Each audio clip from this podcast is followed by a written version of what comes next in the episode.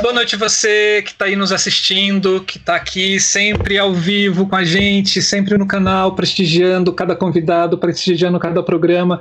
Sejam todos e todas muito bem-vindas. Lembrando que a. E hoje a gente está com Nossa, um convidado o- de hoje- respeito, Hoje, né, a, cara? a Ó, história dessa ó. iluminação no país treme. Hoje toda essa banda de internet que está aqui está pegando fogo.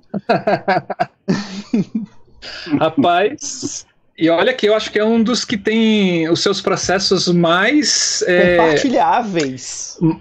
É? parece, compartilháveis, mais registrados possivelmente, né? E o Luiz Albuquerque, deixar aqui bem registrado que hoje ele, ele chegou Não cedo. é? Parabéns, Luiz Luiz. Albuquerque hoje chegou cedo. Parabéns, Isso é pra Luiz. compensar na Parabéns, semana muito passada bom. que ele ficou de vir e entrou quase no final.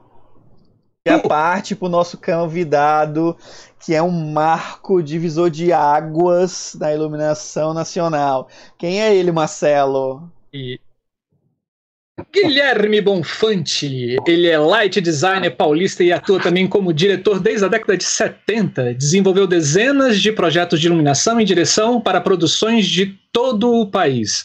Destacam-se óperas, espetáculos de danças, exposições, arquiteturas e shows. É um dos fundadores do Teatro de Vertigem, junto com Antônio Araújo. É, trabalhou com diversos profissionais, entre eles Gabriel Vilela, Miguel Falabella, Jean-Claude, Paulo Miklos, Titã, Zé Cabaleiro, Criolo, Hélio, Ash Bauer, Gringo Cardia, Paulo Mendes da Rocha, Isai Weinfeld. Em 2010, cria e coordena o primeiro curso de iluminação regular de São Paulo, na SP Escola de Teatro. Seja bem-vindo, Guilherme Bonfante. aí, boa noite. Olha, se tivesse terra aqui, eu teria me enterrado agora. Rapaz, eu tive que resumir, desculpa aí. É, ficou difícil, viu? Não, é que faz um tempo, né? Faz um tempo já que eu trabalho, né? Mas isso não quer dizer nada, né? Poxa, Nada é pelo menos um reconhecimento, né? Nada quer dizer nada, né? É, o que interessa é as pessoas irem lá verem o que a gente faz e se isso diz respeito, se isso diz alguma coisa para as pessoas ou não, Sim. né? Mas, Isso é verdade. enfim. É, muito Seja tempo. Obrigado, muito obrigado pelo convite. Fico muito feliz de estar aqui com vocês. É, ouvindo vocês falando aqui, antes de começar, é, é muito bacana o que vocês estão fazendo. Eu acho um trabalho extremamente importante, fundamental, né, para que a gente possa definitivamente dar um passo no sentido de poder ter um material para quem Uhum. quer pesquisar, para quem quer entender a luz no Brasil, né? Eu acho que a gente podia futuramente pensar em como juntar o material que né? eu e Chico estamos Claro, produzindo lá, o que vocês estão produzindo aqui, transformar tudo isso num único lugar, com todas as entrevistas, né? Mesmo tendo pessoas repetidas aqui e ali, eu acho que são Uhum. abordagens diferentes, né? Uhum. Então eu acho que pode ser bem bacana isso. A ideia do, da ideia luz é simplesmente agregar, agregar É. pessoas e agregar conhecimento. As pessoas, os nossos convidados, a iluminação é o protagonista, né? E quanto mais a gente trouxer de informação para cá, eu acho que é melhor para nossa área, para nossa É, isso linguagem, foi um né? passo muito forte, por Sim, exemplo, sim. com a parceria que a gente tem com o Berilo e o Rodrigo Rossi, né, na, na- no portal, é Uhum. justamente a gente poder agregar diversos setores, sabe, Gui? Inclusive, é, é, é, servir de sim. base para conseguir dar é, com que as pessoas comecem a fazer pesquisa e a gente comece a direcionar o assuntos correlatos, sabe? Não, não, não é porque aconteceu apenas Uhum. aqui que, que a gente não pode conversar Claro. sobre os outros, as outras plataformas que também estão fazendo isso, como vocês no Light Studio. Sim. né? Que, que é muito interessante. Sim. A forma E de vocês é- fazerem também é muito bom. Uhum. É, tem, tem Façanha, né, que está passando a limpo É, aí, Façanha tá aqui Ceará, com a tem gente. Moisés que está passando a limpo Brasília. É, então. Sim, É, tem vai ser ótimo. que está fazendo uma ótimo. boa abordagem. Tem, e tem um trabalho que pode ser até interessante de estar próximo do que a gente vem fazendo, que não é da criação, mas é o que o, o Giba, que é um técnico Uhum. daqui de São Paulo, está fazendo, que é o Ficha Técnica, Sim, é, que é muito interessante porque você conhecer os profissionais que são os Uhum. técnicos, né? Que a gente sim. fala muito da criação, mas a gente não, não aborda os técnicos, e é um trabalho extremamente importante para a gente, né? A técnica é vital, É. fundamental, né? A gente vai ver um pouco aqui no que eu vou trazer para vocês, como essa questão da equipe, ela é muito importante. Eu fui descobrindo ao longo do tempo, né? Maneiras de trabalhar, maneiras de trazer pessoas, de poder construir equipes, cada um com a sua especialidade, ou descobrindo as especialidades de cada um ao longo do projeto, né? É uma coisa e muito antes bacana. Antes da gente entrar no espetáculo, fala pra gente onde surgiu a ideia do Light Sim. Studio. Como, como que, que, que tu maquinou isso tudo? Então, o Lighting Studio, assim, desde que a escola começou, eu venho tentando emplacar um projeto dentro da escola com os próprios alunos, de que a gente conseguisse mapear é, a cidade uhum. de São uhum. Paulo. E, na verdade, lá atrás, acho que 2006, quando o Vertigem ocupava a casa número 1, é, eu, Fernanda, acho que Marisa, não me lembro se Marisa estava com a gente, Marisa Bentivem, Fernando Carvalho, a gente começou umas entrevistas. Que a, a ideia nossa era pegar o diretor e o iluminador, o light designer, e tentar entrevistar os dois e entender a leitura que o diretor tinha da luz que o parceiro dele fazia e tentar entender a leitura que o lighting designer tinha da parceria com o diretor. Uau. Então a gente chegou a entrevistar o Mingo, Domingos Quintiliano, uhum. e daí eu acho que a coisa morreu. A gente não conseguiu ir para frente. Acho que até hoje eu tenho o DAT aqui em casa guardado.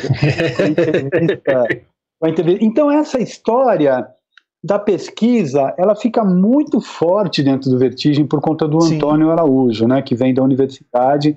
E como o Vertigem surge? O Vertigem trabalha a partir de uma pesquisa sempre, né? Então, acho que eu acabei é, pegando gosto por isso e aí na escola eu, eu achei que caberia dentro da escola eu conseguir fazer isso, mas nunca consegui convencer os aprendizes, os estudantes, as estudantes a fazerem esse trabalho. Então sempre morreu na praia. Aí a quarentena aconteceu e eu achei que era a oportunidade que a gente tinha de fazer. Tanto é que a gente tinha no primeiro momento é, um prazo para volta às aulas, olha que loucura, que era 22 de abril, Sim. né? A, gente, é, a gente parou 17 de março para voltar 22 de abril. Por isso que a gente teve aquela sequência louca de entrevistas, uma atrás da outra, toda semana, porque era para dar conta de encerrar no 22 de abril. Aí não acabou a pandemia, a gente foi estendendo, foi tentando ampliar e agora a gente já está na fase final, porque o programa ele vai terminar mesmo. A gente entrevistou Berilo, vai para umas entrevistas sobre formação, é, trabalho pedagógico. É, o Rodolfo vem como um diretor que uhum. desenha. E daí a gente vai para quatro pesquisadores da universidade, de universidades diferentes que nós conseguimos, que é o, o André Carreira da UDESC, a é, nossa, que difícil agora, né? Eu estou vendo o livro dela do Gesto Inacabado, Cecília Almeida Salles. Uhum. É, a... Nossa, gente, que Berilo branco, também tá Pedro Du. Daí. Berilo e Marília Velarde, da, da USP.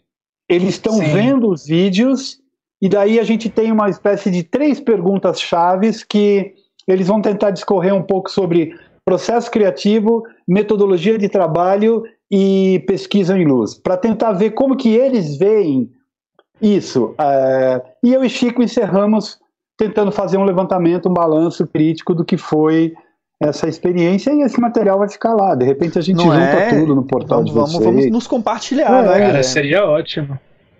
Sim, eu acho que é, eu acho que é a história se escrevendo, né? Nessa é, pandemia. Totalmente. Nossa, isso foi fantástico. E eu e acho que a gente Fala. Pode falar, pode falar. Não, você. Não, eu acho que a gente definitivamente está dando um passo. É, você, né, Marcelo, é ligado, foi ligado, não sei se ainda é, ao UNB, é, lançou livro, é, dá cursos, o Wallace ligado à universidade. Eu acho que isso é uma característica também nossa de transitar por uma pesquisa, uma necessidade de pesquisa, não só sim, do sim. nosso trabalho, mas do que é a luz, né? E eu acho que isso acaba sendo muito, muito importante para a gente dar um passo da luz finalmente ser reconhecida como uma área de pensamento que produz pensamento, né? Tem Sim. muito mestrado, tem muito doutorado que está aí. Aliás, o meu material todo que está no caderno de luz, por exemplo, quando acontecer o portal, quando o portal de vocês estiver consolidado, a gente pode pegar todo o material Uau. que estiver lá e colocar no, portal de vocês uh, também. Uh. Vamos entrar em negociações. Muito bom. Sim, vamos é, conversar. Claro, é, é agregar, é, é agregar. Isso é, isso, isso é, pra, é feito para o futuro. Eu fico imaginando na década de 90, cara, quando eu comecei, 97, né? Se, eh, se tivesse esse material, nossa, como, como seria o, o, o meu trabalho hoje? Eu fico pensando nessas sim, novas gerações que estão surgindo, sim. né? Como é que, nossa, muito bom, muito bom. É, e fica a dica também. Fica a dica para quem não para quem não viu o programa lá do Lightning Studio com o Berilo, assista. Tá simplesmente sensacional. É uma aula. O que dizer aula. de Berilo, né? Foi muito legal a conversa com ele. É, o que dizer de Berilo, é, um cara inteligentíssimo. a gente ainda a gente ainda entrevista Cibele Forjás, o Pedro, Sim. né, que eu já falei, e o Chico, nessa perspectiva de discutir pedagogia. O Chico, ele vem como representante da escola. Aí, na verdade, vai ser um bate-papo, né? É, Sim. Chico é um cara muito importante na, no meu trabalho, na minha trajetória, dentro da escola. Eu tive a parceria da Grisel Piglen também, que foi extremamente importante no começo da escola. E aí depois o Chico entrou e também é, é de uma contribuição assim muito bacana. É, é um grande parceiro e, e, e, eu acho muito importante poder dar voz a ele também, né? Então claro. a gente colocou o nome dele como o carro-chefe uhum. da entrevista, né? Ótimo, muito bom, muito bom.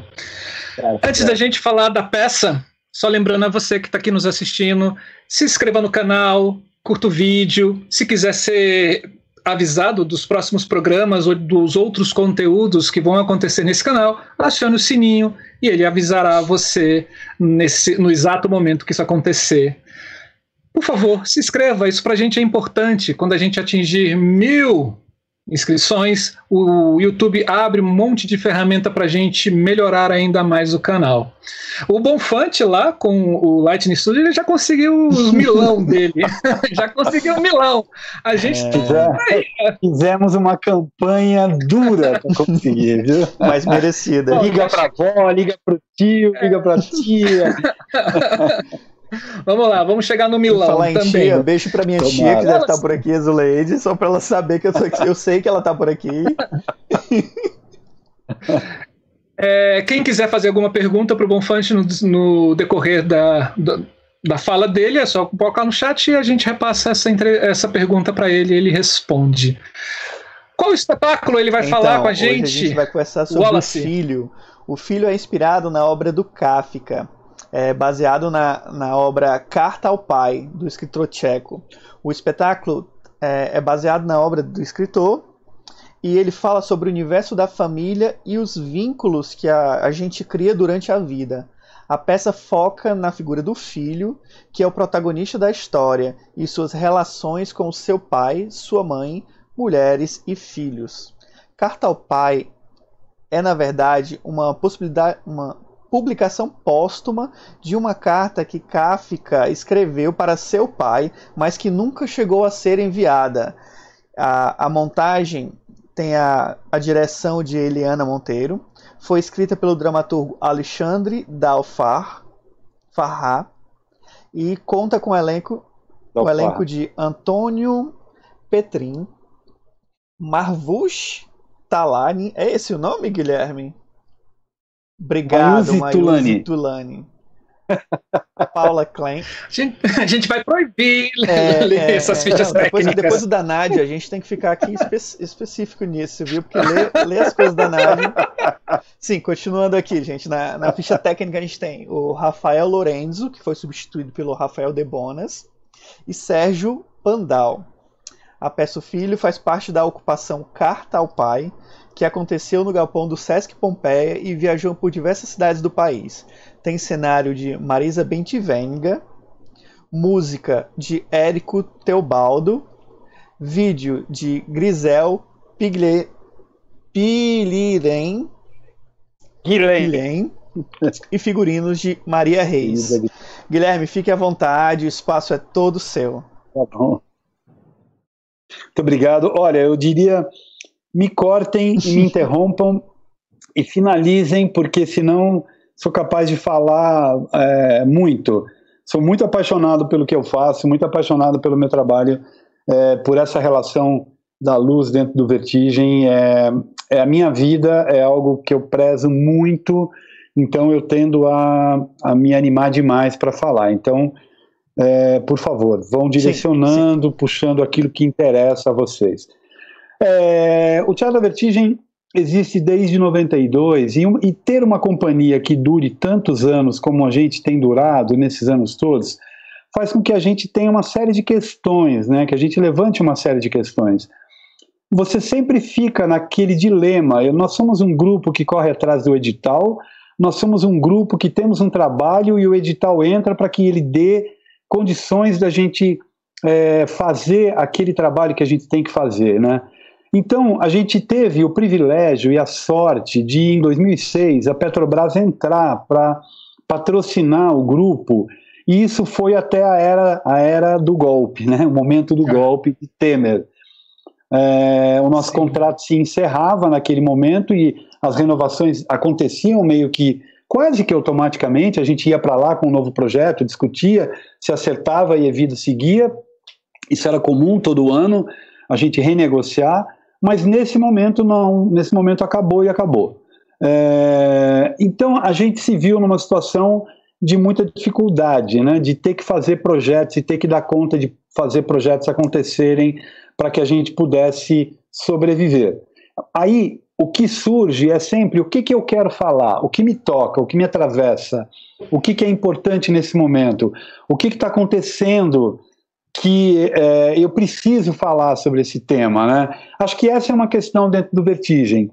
Nunca fizemos um trabalho em que a gente não tivesse algo a dizer com aquele trabalho, ou que aquele trabalho não fosse fundamental naquele momento para que a gente é, trabalhasse nele, colocasse ele na roda. Então, o filho vem de um, um, um, uma trajetória da Eliana Monteiro, a Lili, é, dentro do Vertigem, de que ela começa em 95, 99 para 2000, com o Apocalipse, fazendo assistência para o Antônio, depois co-direções, dirigindo junto. Cada vez mais ela vai assumindo um papel muito forte dentro do Vertigem, né? como diretora. Até que em 2010 ela dirige o, o Castelo do Kafka e a Lili tinha uma relação com o Kafka, né? E daí vem o filho, que eu estou um pouco perdido no tempo, não sei se ele é de 2014, se ele é de 2015, né? Não sei muito bem, agora eu estou meio perdido com essa data. Bom, Aí como é que surge essa história? Por que o cartão pai? Porque a Lili tem uma relação familiar muito forte e a, a, a, relação familiar dela é atravessada pela questão do trabalho. O pai dela era um cara que comprava e vendia eh, madeira de construção, de obra, né? E aí o que ela conta é que, num dado momento, o trabalho começou a invadir a casa dela. Estou contando isso porque isso vai ser um pouco uhum, um percurso uhum. importante para a cenografia, né? É, e para a configuração do espaço, que a Marisa, Marisa Bentivém, uma grande parceira minha é, de vida, de trabalho, de tudo, né? Infelizmente nos separamos uhum. é, em 2019, 2018, né? Já faz um ano e pouco, mas a gente continua muito próximo, continua sendo uma grande amiga, uma grande parceira.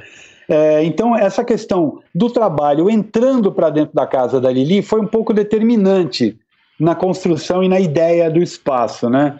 Então, os dois pontos de partida eram trabalho e família. E a Lili teve no Carta Pai algo que lhe interessou é, buscar para transformar em dramaturgia. Nós estávamos na Bélgica para um trabalho foi a primeira criação fora do país feita pelo Teatro da Vertigem. Né? A gente já tinha viajado muito com os trabalhos feitos aqui, e um espetáculo com o texto do Bernardo lá na Bélgica, e tivemos um hiato entre Bélgica e Avignon. Então a gente aproveitou para fazer uma pesquisa é, em Praga. Eu estou com as imagens aqui, elas já estão compartilhadas, Opa, Wallace? Vamos lá. Já está lá. Tá. Então, é, então, o que aconteceu? Eu, Lili e Duran, que na época era o dramaturg, nós fomos para pra Praga, ficamos em Praga por uma semana.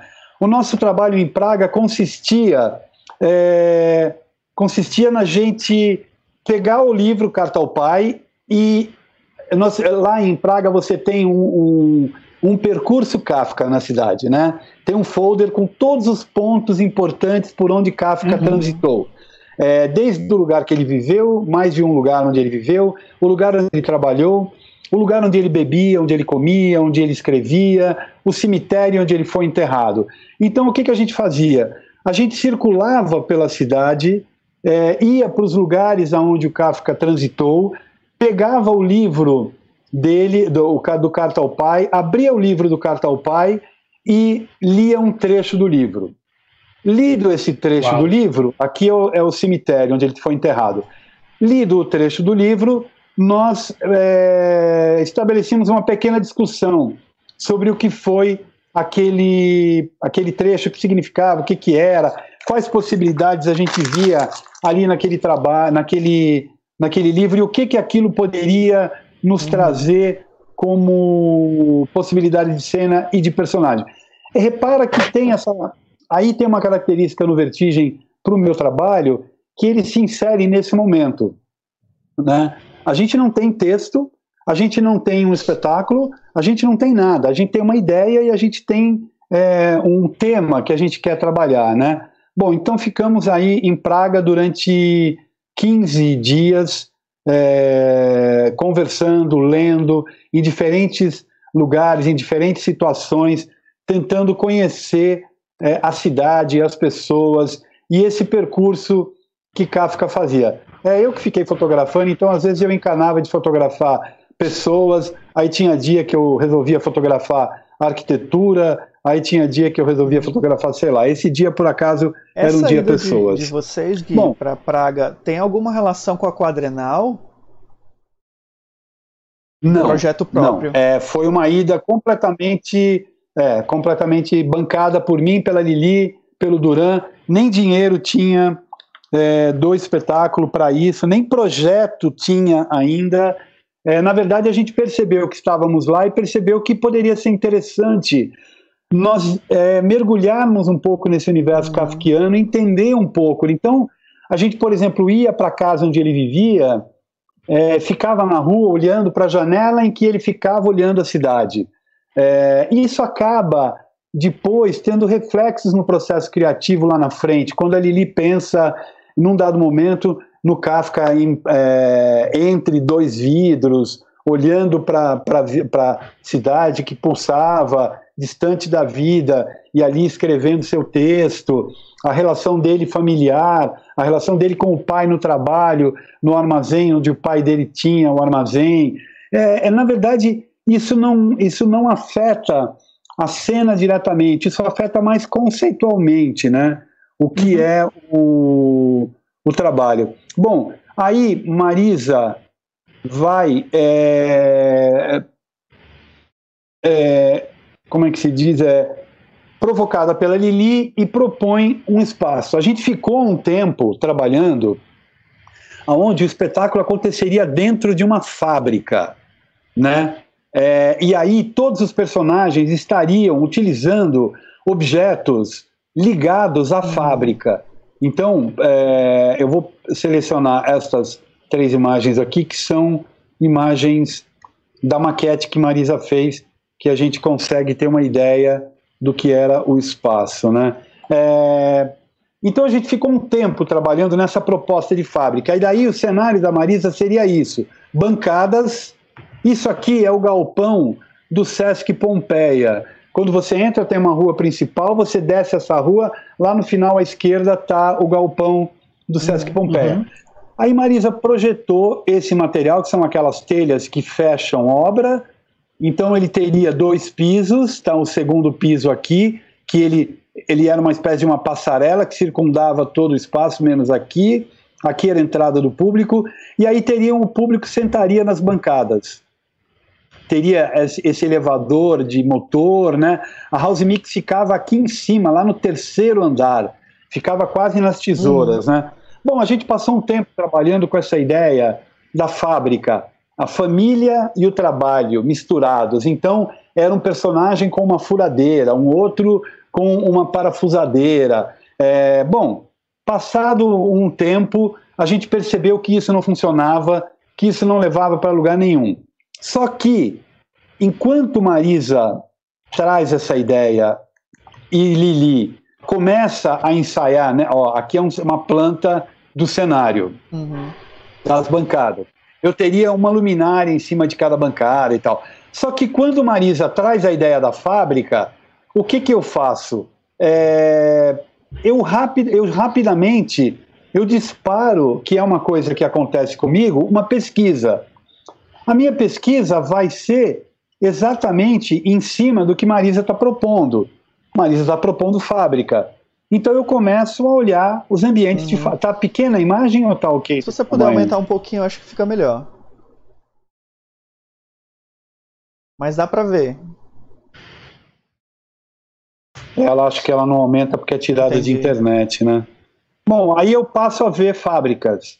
Então eu começo a olhar os ambientes e ver o que, que eu posso trazer. E eu começo a perceber isto, que é uma repetição, uhum. uma repetição, uma repetição, um padrão. Não que eu use, apesar de que essa ideia era muito interessante, né, o poder ter uma luz dessa, mas imagina, a gente não está na, na, Broadway, né, então é, eu tenho que pegar uma ideia, é, é, olhar para aquela ideia, ver conceitualmente o que fica daquela ideia e aplicar dentro da minha realidade, né. Ah, mas aí eu vou para uma série de imagens que, ó, repetição, sempre Sim. tem um padrão, luminosidade, muito. Só que eu comecei a perceber que dramaticamente eu não conseguiria trabalhar com atmosferas e construir uma série de, de situações é, com uma luz tão aberta, tão estourada e tudo com fluorescente. Eu não uhum. teria tecnologia e não teria dinheiro para poder colocar tudo isso no dimmer. Por exemplo, é, poderia separar tudo, mas, enfim, eu comecei. Ó, isso aqui, por exemplo, incrível essa imagem, né? É, uma luz que começa no chão e que faz toda a volta.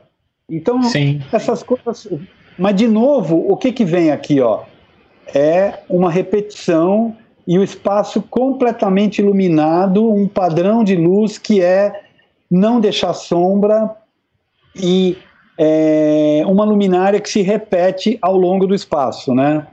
Então isso aqui, ó, tá sempre em todos os ambientes uhum. de fábrica, ó, pontos luminosos aqui. Então pronto, ó, aqui, isso para mim já estava claro, né? Então eu tinha que ter um teto de luz para o espetáculo acontecer. E isso daqui já me interessou um pouco mais, uhum. porque eu, eu saí um pouco daquele excesso e vim para um lugar em que me parecia mais factível, né?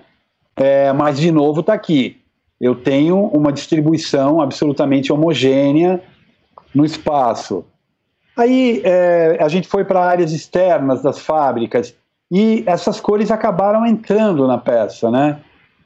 Aí essa imagem também já me interessa um pouco mais, ela já parece um pouco mais dialogar com o espaço que eu tinha. A gente foi para fábricas antigas, aí de novo o exterior, né? Exterior, exterior, exterior das fábricas. Bom, então aqui a gente vai para a pesquisa do ambiente. Visto ambientes, a gente parte para uma pesquisa de luminárias. Que tipo de luminárias eu tenho? As convencionais, que o mercado fabrica e que eu poderia uhum. utilizar. Aí eu começo a olhar para ela. É, bom, isso daqui é interessante para mim. Ela tem um desenho que é interessante, apesar de ser muito comum, Sim. né? É, é uma uhum. luminária muito comum, ela parece um plafond. Mas ok, ela pode ser uma luminária que eu possa utilizar. Aí eu vou olhar esta, é, eu não vou olhar esta que eu já olhei. Aí eu vou sair daqui, aí eu olho esta. Esta já me interessa um pouco mais, ela já é, ela já tem uma cara mais industrial, com esse lugar para colocação é, do Sim. reator, a cor dela, né? Eu estava em busca de peças que tivessem uma relação direta com a uhum. indústria, uhum. né? Aí eu olho para isso, não me parece nada interessante, eu descarto. Aqui são luminárias que podem estar em escritório, que podem estar em qualquer lugar. Apesar de que este desenho já é um desenho que pode estar dentro de uma uhum. fábrica. Então eu vou olhando e vou e vou descartando, vou trazendo para e aí essa pesquisa é... só para voltar um pouco no tempo, quando essa pesquisa se inicia, eu crio um grupo de trabalho. Eu abro estágio, vem o Luiz Felipe Chassa, o querido Chassa, amado Chassa, vem Nayara Abraão, que é da arquitetura, fez Escola da Cidade, se eu não estou enganado, acho que não é da FAO, e vem Camille Lohan, que depois é, ela estava, acho que tinha chegado, não sei se já estava no Brasil há muito tempo. E vem Dani Meirelles, Daniele Meirelles, que vira uma grande parceira depois. Essas quatro pessoas vão ser fundamentais para o meu trabalho de pesquisa e para o desenvolvimento dessa pesquisa. Ao longo da pesquisa, eu vou perceber que o Chassa tem é, uma, um conhecimento avançado da elétrica, que a Nayara, que vem da arquitetura, e a, Dani, a, a Camille podem servir, serem pessoas muito interessantes na documentação, nas plantas, a Nayara nos desenhos, é, no estudo é, de possibilidades de planta e a Dani já como a operadora do espetáculo. Então, nesse momento, essas pessoas já estão comigo. Bom, aí eu vou para o LED. O que, que, será que eu encontro no mercado que pode, é, que eu poderia utilizar do LED? Bom, não acho muita coisa que me interessou nessa pesquisa. É, essa luminária, esta luminária que eu acho bem uhum. interessante, mas muito uhum. cara. Né? É isso que eu ia falar, cara. É, muito cara, mas ela é, é um design que é, caberia dentro uhum. de uma uhum. fábrica, né? Essa também eu gosto bastante, mas aí tem o problema do DMX, mas tudo bem, né? Pesquisa Sim. é pesquisa, você ainda está no campo do design, você está buscando que tipo de qual é a cara desse elemento? Porque no Vertigem tem essa questão, né? É, a luminária tem uma relação muito forte é, com o espaço. Então, ela, é, o público tem que olhar e tem que acreditar que aquilo é daquele lugar, né? Uhum. Então, mas aí tem a questão custo, que não vai rolar, né? Então, eu olho, acho incrível, não dispenso nenhuma delas, mas eu sei que nenhuma vai ser possível. Bom, aí eu volto a minha pesquisa para os anos 80, 90, quando eu circulava por uns lugares de São Paulo, trabalhava com Cibele, Forjaz, e eu conhecia uns lugares de sucata industrial em São Paulo, na Moca, na Moca e no Ipiranga. Então é um lugar que eu vou hum. beber e fui beber durante muitos anos e é o que vai acabar sendo o meu caminho. Bom, aqui vocês vão ver que eu vou para uma pesquisa de lâmpada também, porque eu, eu resolvi partir para a sucata industrial. Como Marisa trabalhou e tratou o espaço com aquele elemento de obra, aquela chapa uhum. sanfonada, e depois ela vai tratar a chapa sanfonada com ferrugem, então eu, eu achei que a sucata industrial caberia dentro desse espaço. Então eu já vou para uma pesquisa de lâmpada para ver o que, que eu posso, com essas sucatas, colocar dentro delas para eu poder utilizar. Então aí entra a PAR 64, da Philips, da Osram, os reatores, T5, vapor metálico, é, T5 Philips com reator. Eu fui tentar encontrar lâmpadas que eu pudesse dimerizar, né, lâmpadas é, fluorescentes. Comprei reatores fluorescentes, é, dimerizáveis, uhum. mas aí ele não conversa com DMX e tal. Bom, eu acabei voltando para as minhas boas e velhas amigas, as sucatas. é, é, né, né, Sim, sim, é, sim. Coisa que, uma coisa que me marcou, né? É, eu só consegui romper com isso fazendo musical, uhum. fazendo shows grandes, né? Onde as pessoas viram que sim, Guilherme pode utilizar moving lights, Guilherme pode utilizar LED. Guilherme não é o cara das lampadinhas, ah. não é o cara da traquitana. Né? Mas enfim, aí eu fui para cá e me parecia que olhando essas luminárias, elas faziam muito mais sentido com o ambiente que eu tinha do que aquelas lindas, incríveis, maravilhosas e novas, né? Então, olha para isso daqui, né? Ó, isso daqui é aquilo que a gente viu lá atrás, só Sim, que com claro. uso, com memória. Então, eu acho que essa questão desta luminária ter servido para um ambiente de fábrica e agora estar dentro de um ambiente que é de ficção, que é teatro, onde eu faço um uso dela, que é um uso é, atmosférico, que é um uso onde eu estou construindo é, um ambiente ficcional, para mim me parece que tem mais a ver com o trabalho dentro do Vertigem, né? Esta relação, talvez, do, de você é, transformar, ressignificar materiais, né, dar um outro sentido para eles. Essa peça, essa peça a gente acabou apelidando ela de gota. É uma luminária que trabalha em ambientes de é, que não podem haver nenhum tipo de fagulha de alta pressão, né? Então, se a lâmpada estourar, se acontecer alguma coisa, isso tem que ficar dentro desse ambiente de vidro ali, ele é uhum. totalmente compactado, porque senão você pode criar uma explosão, assim, de uma escala uhum. absurda, né? E ela tem um peso, ela é muito pesada, é linda, eu acho essa peça maravilhosa. Nas minhas andanças, eu descobri Uau. essa peça maravilhosa, que foi pro... linda. linda. pelos alunos do Senai. Ela tem até a chapinha aqui, ó, do Senai, e aqui. É muito, muito engraçado porque eu fui num lugar que eu sempre frequentei, que é o comercial Cadiriri, de sucatas industriais. O cara me recebeu de uma maneira super bacana, para variar, e me levou e me mostrou. Ele, ele tem muito motor, eles têm essas, esse lugar de sucatas industriais é uma loucura, né? Bom, aí ele me mostrou essa luminária, ele tinha uma 100 lá peças. Eu falei, não, eu quero, eu quero só 50. Eu falei só ele. 50, coisa pouca. É, e eu queria levá-las em consignação, né? Eu levo, se eu quiser ficar, eu como. Não, leva, você me traz. Eu falei, olha, eu não vou trazer. não, você me traz. Eu falei, olha, eu não vou trazer. Eu tenho certeza que você vai trazer. Eu falei, olha, eu tenho certeza que eu não vou te devolver, e levei e não devolvi, né? Fiquei com até hoje. E ela é muito bacana, porque isso aqui, pasmem, é de PVC. Nossa. Sério? É, isso aqui é ferro, Sim. ferro, ferro, ferro, e aqui tem um peso de ferro. E aqui ela tinha uma espécie de.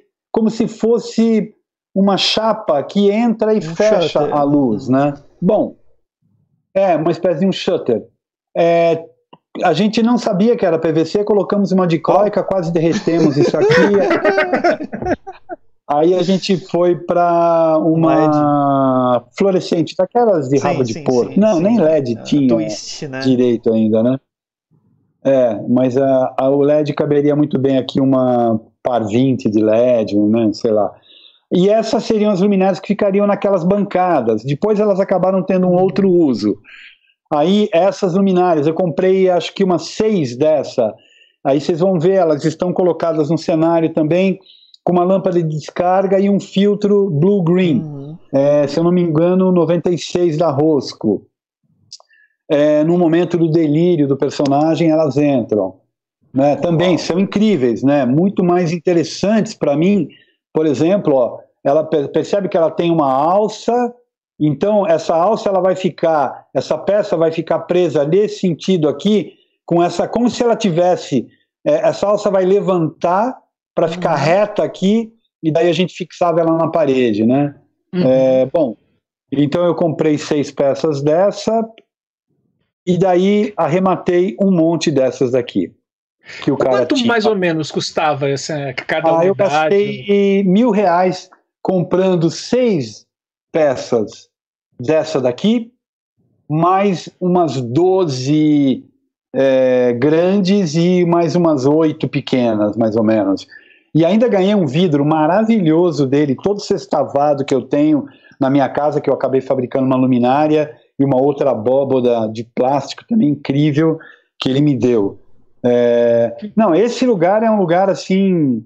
Esse fica do lado do Juventus, ali na. Não me lembro o nome da rua da Juventus. Então, tem vários tipos diferentes, né? Todos de vidro e ferro. Você vê, elas são. É, a gente viu umas que são mais. Ó, essas daqui são mais retas e essas daqui já são curvas e essas daqui são diferentes também. E todas elas a gente apelidou de gotas. Aí vai para um, aqui algumas que já vêm com vidro colorido, ela é de plástico, né? É, e aqui são as peças quase que todas, aqui essas daqui também de sinalização, uhum. né? Muito comum você ver isso uhum. em fábrica. E assim, você entra nesse lugar, eu fico louco, né? Num lugar desse. Imagina. E aí eu saio procurando, procurando, procurando até encontrar. Aí eu comprei tudo isso daqui, uma, duas, três, quatro, cinco, seis, sete, oito, enfim, tudo que está aqui, mais umas que não estão nessa foto, e eu levei. Aí leva, tem que lavar. Aí depois que você lava, Corrige a gente parte né? para uma busca. Exatamente, que lâmpada que eu vou colocar ali? Aí as lâmpadas colocadas ali foram lâmpadas é, par 30 é, de 90 watts. Espera aí, deixa eu. Estou me perdendo aqui. Só para vocês terem uma ideia desses lugares, é, o que, que você encontra nesses lugares, né? Aqui, por exemplo, eu cheguei a pensar em fazer as luminárias que eu iria usar hum. com fluorescente Essas com calhas, essa né? peça, né? mas aí eu abandonei a ideia. É, não são calhas, elas são parte de um armário, ah, mas é de ferro. É, ela é muito pesada, né? Então você vai encontrando de tudo e daí você vai. É, eu gosto muito dessa ideia de você pegar um objeto que ele é, ele tem um, ele tem um uso, uma memória e você uhum. ressignifica ele e transforma ele. Aqui temos Dani comigo e Camille Lohan. Esse aqui é o galpão, para você ter uma ideia.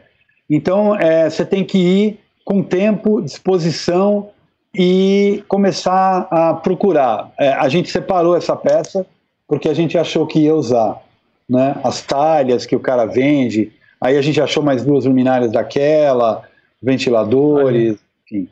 É... Então, é, essa, essa foi um pouco a pesquisa de materiais, porque nós tínhamos como a fábrica o nosso elemento é, de pesquisa, né? É, e daí a gente passou a trabalhar é, a gente passou a trabalhar para produzir esse material, é, transformar esse material do ponto de vista elétrico. Eu tinha ganho do seu Carlinhos uma série de. Espera aí que eu. Ah, rapaz. Eu, eu tinha ganho do seu Carlinhos uma série de ribaltas da Telem antigas, de 12 lâmpadas, né? É, então, eu, eu tive que mexer em todas elas, eu tive que tirar toda a parte elétrica, refazer toda a parte elétrica delas, né? Para poder é, chegar no desenho né, elétrico que eu precisava para ela. Aqui é uma planta que Marisa Aí a gente já está na configuração final uhum. do projeto. É, então aqui é aquela passarela do segundo piso. Você tem uma ideia? Olha aqui a quantidade de lâmpadas diferentes que acaba tendo no projeto, né? A gente tem aqui, ó, só para você ter uma ideia, as luminárias Senai, as luminárias de emergência vermelha, os Claypack é, 800 Alpha Profile, as luminárias que a gente chamava de gota pequena, gota comprida, gota média, gota grande, é, CDMR, que eram aquelas luminárias uhum. de vapor que eu coloquei a. a Grandonas, né? A, é, a, o filtro, as calhas de fluorescente, as ribaltas de 6, as ribaltas de 12, é, o Mollefei que eu usava de duas lâmpadas, sódio e luminária de mesa. Então aqui a gente está com uma configuração do Sesc Pompeia de uhum. planta. Então, o que acontece? Esta planta, só vou voltar aqui, porque para chegar nessa planta, a gente ensaiou durante muito tempo no Vertigem, que é esse espaço. É, é, a sala de, do Vertigem é essa, né?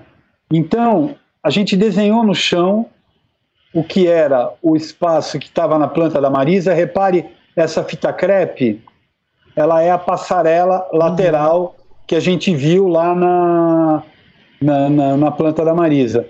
Então a gente ficou ensaiando muito tempo aqui. Nos ensaios, a gente foi elaborando. Primeiro que a gente foi tratando todo o material, preparando todo o material para ser usado. E no meio do caminho, a Marisa e, e Lili e a gente, todo mundo, percebe que não tinha nada a ver a fábrica. E percebe que o uhum. espetáculo tinha que ter a relação familiar muito mais forte. Então, Marisa traz a ideia de que esse espaço seria um espaço quase que como um depósito uhum. de descarte de materiais que estavam em residências de famílias que haviam sido desfeitas. Então você tinha um acúmulo de sofá, um acúmulo de cadeira, um acúmulo de colchão, um acúmulo de fogão, um acúmulo de geladeira, um acúmulo de micro-ondas, de é, talheres, de elementos uhum. domésticos, né? e as cenas se dariam nesses ambientes. O espetáculo teria, dentro da sua dramaturgia, situações que seriam desta casa onde o personagem está e depois de lugares onde ele visitaria fora desta casa. Então, o espaço interno, que é baixo, que é o, o plano baixo, que é aqui, seria cozinha aqui nesse canto, aqui seria a sala no centro, aqui seria o quarto e aqui seria um ambiente final. E aqui em cima nós teríamos a pensão, teríamos o hospital, teríamos o bar e teríamos a pensão primeira. Bom, então aqui embaixo, como elemento da casa, a gente começa a distribuir esse material e ver aonde que a gente vai usar cada material. Eu já tinha comprado tudo isso, então eu não tinha como dispensar esse material e devolver. Então eu tratei de pensar o que, que eu poderia fazer com esse material. Aí eu percebi que essas gotas poderiam servir como luminárias que fossem do ambiente externo, da rua. Então eu já vinha num trabalho há muito tempo já pensando a cor, né? É, trabalhando a rua. Então a questão da cor quente, da cor fria, do estado interno do, do personagem, do estado é, do diálogo. Então o, o, vapor de sódio foi uma cor que acabou entrando, Sim. né?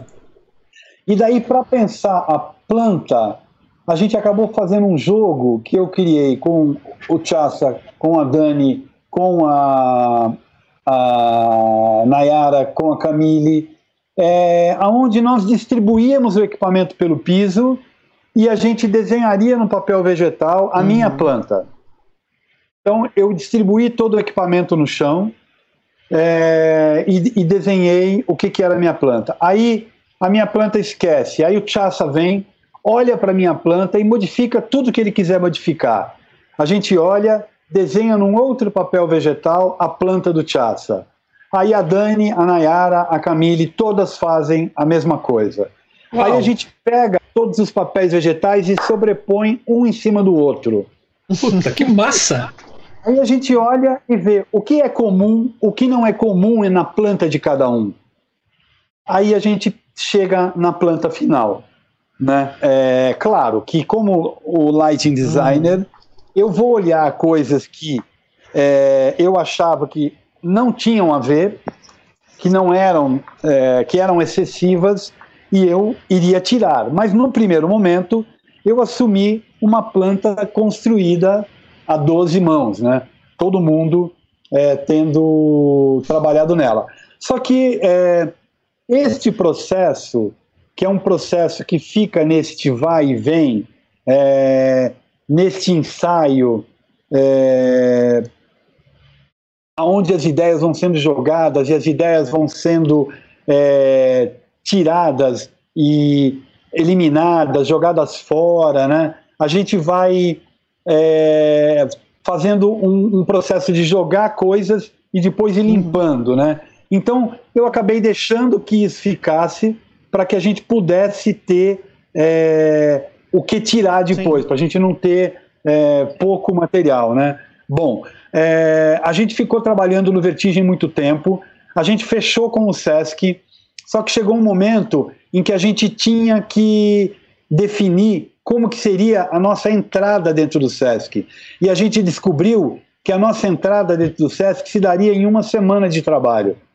Aí a gente percebeu que não daria para a gente fazer é, em uma semana tudo que a gente tinha que fazer, porque até então estávamos ensaiando neste lugar é, do Vertigem, que não era um lugar que a gente conseguiria experimentar o plano alto, uhum. o plano baixo, né?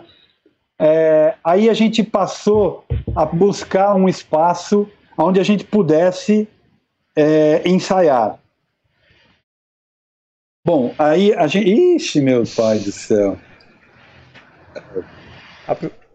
Aí a gente descobriu que a, a Praça das Artes poderia ser um lugar para a gente montar uma simulação de ensaio, né? É, então a gente foi para a Praça das Artes e montou o espaço. Aí a gente montou é, com andaimes, a gente criou é, uma estrutura que era parecida com isso que Marisa propõe. Uhum. Aí o que que eu. Então a gente tinha cozinha, a gente tinha sala, a gente tinha quarto, a gente tinha é, pensão, bar, é, casa, e a gente tinha segunda pensão e a gente tinha hospital. o, a Praça das Artes ela era um lugar que é, me permitia é, fazer uma ter uma passarela lá no alto, onde eu poderia é, ter luz. Então, a partir daí, eu coloquei duas, quatro, seis, oito, dez, doze lâmpadas par para eu poder iluminar uhum. a cena aqui embaixo. E aí eu coloquei seis pessoas lá em cima manipulando essas lâmpadas par e uma mesa GCB, que era o que eu tinha, para poder ensaiar embaixo. É, a partir daí, a gente começou a um processo de tentar chegar no que, no que seria um roteiro. E a gente começou a perceber que o espetáculo transitaria então por um momento que era interno do personagem e um momento que era de diálogo com os outros personagens. E a Lili precisaria que isso ficasse muito marcado com a luz, né? Então a gente passou a buscar que cores nós faríamos para poder é, marcar esses dois momentos né, é, do espetáculo. Aí a gente começou pela, pela, pelas cores básicas, né? Quente e frio. Tá, então a gente vai, vai ter um azul e vai ter um âmbar. Não, azul e âmbar não, pelo amor de Deus, não quero azul e âmbar. É, tá, então a gente vai ter um, é, um como é que eu digo? Vai ter uma é, vai ter um fúcsia, um púrpura e vamos ter um, um é, púrpura e um amarelo. Não, mas aí é muito exagerado. A gente foi para um, uma tentativa uhum. e erro de cores até que a gente chegou no BG e chegou no sódio. O sódio entrou um pouco, talvez, por imposição minha, no sentido de estar tá trabalhando com a cidade. Uhum essa cor está muito presente no meu imaginário e eu resolver é, que a gente, por exclusão, para fugir do âmbar, a gente iria para o sódio. E aí, para fugir do azul, a gente acabou caindo no BG. É, a gente foi pegando filtros que a gente tinha à mão, foi uma escolha absolutamente né? é, empírica. É, processual, mas empírica, eu diria. Não foi algo ao blue green significa não sei o que lá. O, o, não, Acontece que a hora que você pega os filtros é, sódio e BG, a composição deles são absolutamente opostas. O RG e o B de cada um.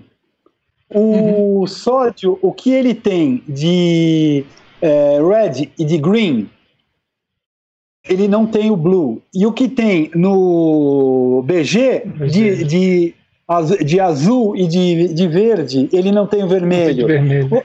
Ou seja, e aí a gente começou a perceber que as duas cores, quando elas se misturavam, ou seja, eu tinha pares lá em cima, em BG e pares em sódio. A gente percebia que quando a gente misturava as duas, elas davam branco. Ó! Oh.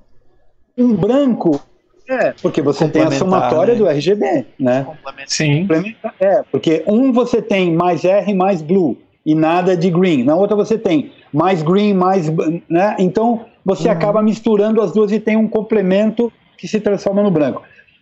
E a gente começou a perceber que era um branco que não era um branco puro, era um branco estranho, um uhum. branco meio sujo, que nos interessou. A gente começou a perceber que as sombras continham o red, o green e o blue. Então a gente começou a achar aquilo muito interessante e a gente começou a trabalhar a util... e daí a gente parte para um processo que é de fazer que a cor tenha absolutamente sentido uhum. na peça. Então a gente percebe que o personagem, o filho, todo o momento de introspecção dele, que eram vários, ele teria que ser BG. A gente percebe que as mulheres, todo momento de introspecção, não poderiam ser BG, porque o BG pertencia ao homem, ao filho. Uhum. Elas seriam branco.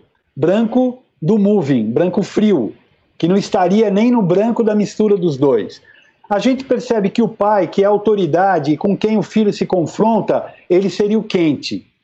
O quente, pode, você pode fazer várias leituras do quente, da representação do quente, como preponderante, como, uma, é, como algo que apaga o frio, enfim. Então a gente tratou de dramaturgicamente olhar a cena, mapear a cena e começar a limpar e a dar sequência e coerência aonde tem BG, aonde tem é, sódio. sódio. e aonde tem branco. E a gente começou nesse processo meio louco de cada momento que o personagem ia para um momento interior, virava BG. Ia para um momento do diálogo, virava. Bom. E nisso tudo aconteceu uma coisa muito interessante que foi, na minha ida para a Bélgica, eu conheci o Jody Deneuf, um belga, técnico maravilhoso de luz, um operador maravilhoso, né? ficamos muito amigos e tal. Ele namorou uma atriz lá do Vertigem e tal. E daí a gente conversa vai, conversa vem. Eu falei: olha, tem esse projeto que eu vou fazer lá no Brasil e tal. Se você quiser ir trabalhar comigo, eu te ofereço um cachê brasileiro e eu te ofereço minha casa. Eu tenho no meu quintal um, um quarto que meu filho morou, o Camilão morou aí muito tempo. É, você pode ficar hospedado lá. Você não vai ter despesa nenhuma com moradia, mas eu não tenho alimentação, não tenho transporte, não tenho nada. Eu tenho cachê de operador. Ele falou: ah, minhas férias eu quero ir. Aí eu Uau. trouxe o gringo. Eu trouxe o gringo para operar o espetáculo. Só que você imagina uma coisa: o cara cai num ensaio absolutamente precário, como a GCB. Eu ficava sentado no meio dos, dos móveis, porque aí a gente já tinha os móveis ali. A Dani na mesa, a gente foi durante um tempo é, descobrindo como que era a sequência, construindo uhum. o roteiro num passo a passo. Quando o Jodi chega, esse roteiro já estava mais ou menos elaborado, mas eles ainda erravam muito. Qual refletor tinha que acender? Porque eu tinha, como eu mostrei para vocês, eu tinha duas, quatro, seis, oito, dez, doze pares. Então eu tinha que ter aquela par naquela cena, aquela uhum. outra par naquela outra cena. E a minha cabeça meio, meio esquizofrênica, meio, né?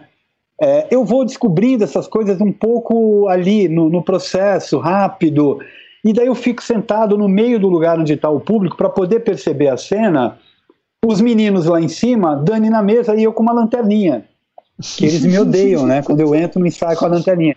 Porque daí eu acendo a lanterna no refletor que tem que acender Aí a Dani olha, percebe, aí o técnico corre para o refletor, a Dani levanta o canal na mesa. Então nós tínhamos uma comunicação que era eu disparava a Dani, que disparava uhum. o técnico, e aí o refletor vinha para a cena.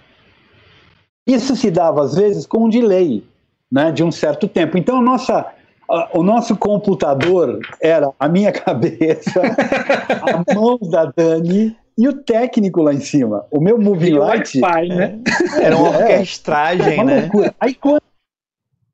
Maluca. Mas o Wallace, o mais interessante disso foi que chegou no final desse tempo, nós ficamos quase dois meses trabalhando ali. A gente fazia ensaios gerais, Uau, com a peça meses. correndo, sem eu ter que acender a minha lanterninha em nenhum uhum. momento sequer. Todo mundo sabia o que tinha que fazer. Só que quando o gringo chegou, o gringo caiu naquele sistema. Primeiro que ele caiu numa GCB, que eu tinha. Segundo, que ele caiu num sistema maluco, que era a Dani falando com ele em francês e falando com os técnicos lá em cima. Nem rádio uhum. a gente uhum. tinha para se comunicar. Os caras tinham que ter uma ligação com ela e comigo, um olho nela, um olho em mim. Porque às vezes eu inventava uma coisa diferente. E aí o, o francês, o belga, ele tinha que levantar o canal certo. Então, às vezes, ele levantava um canal de uma lâmpada, mas era outra. Bom, loucura total.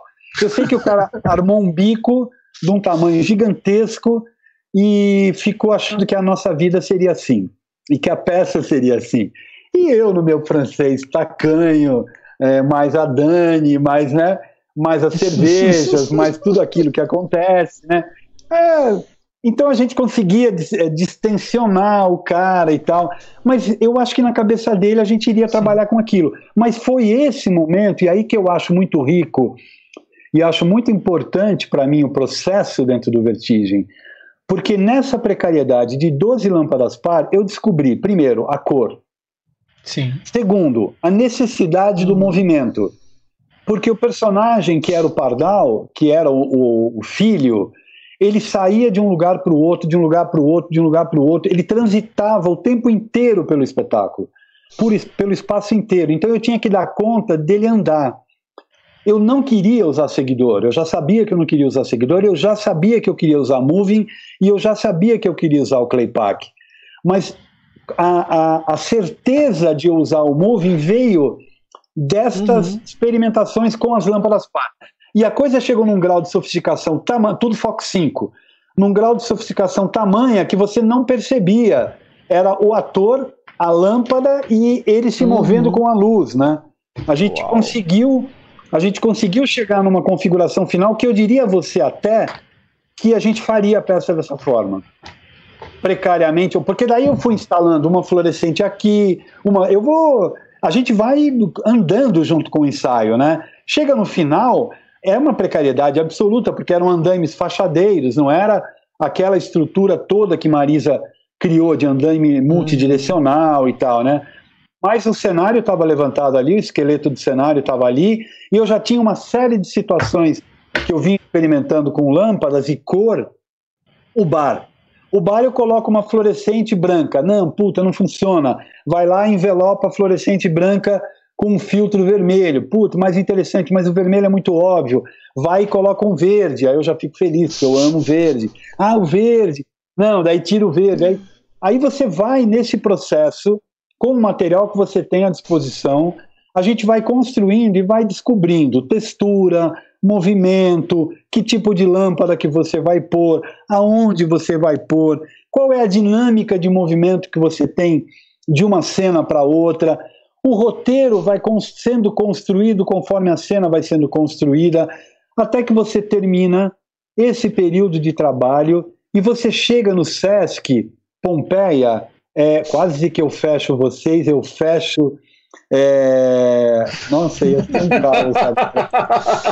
É, amigo, foi quase.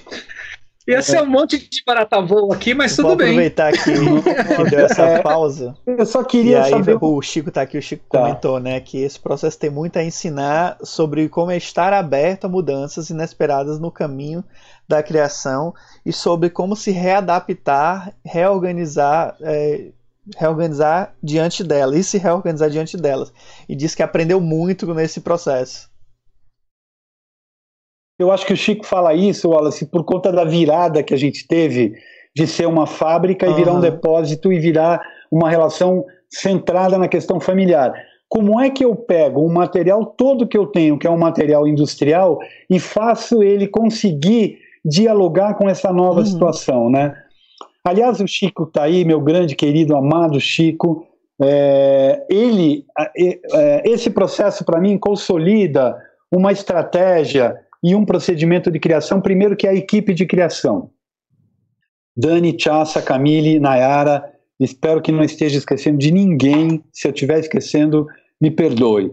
É, essas pessoas foram fundamentais é, porque Chassa foi o cara da elétrica que revisou e que transformou e que fez com que todas essas, tra uhum. essas tralhas que eu tinha virassem elementos que iluminavam a cena.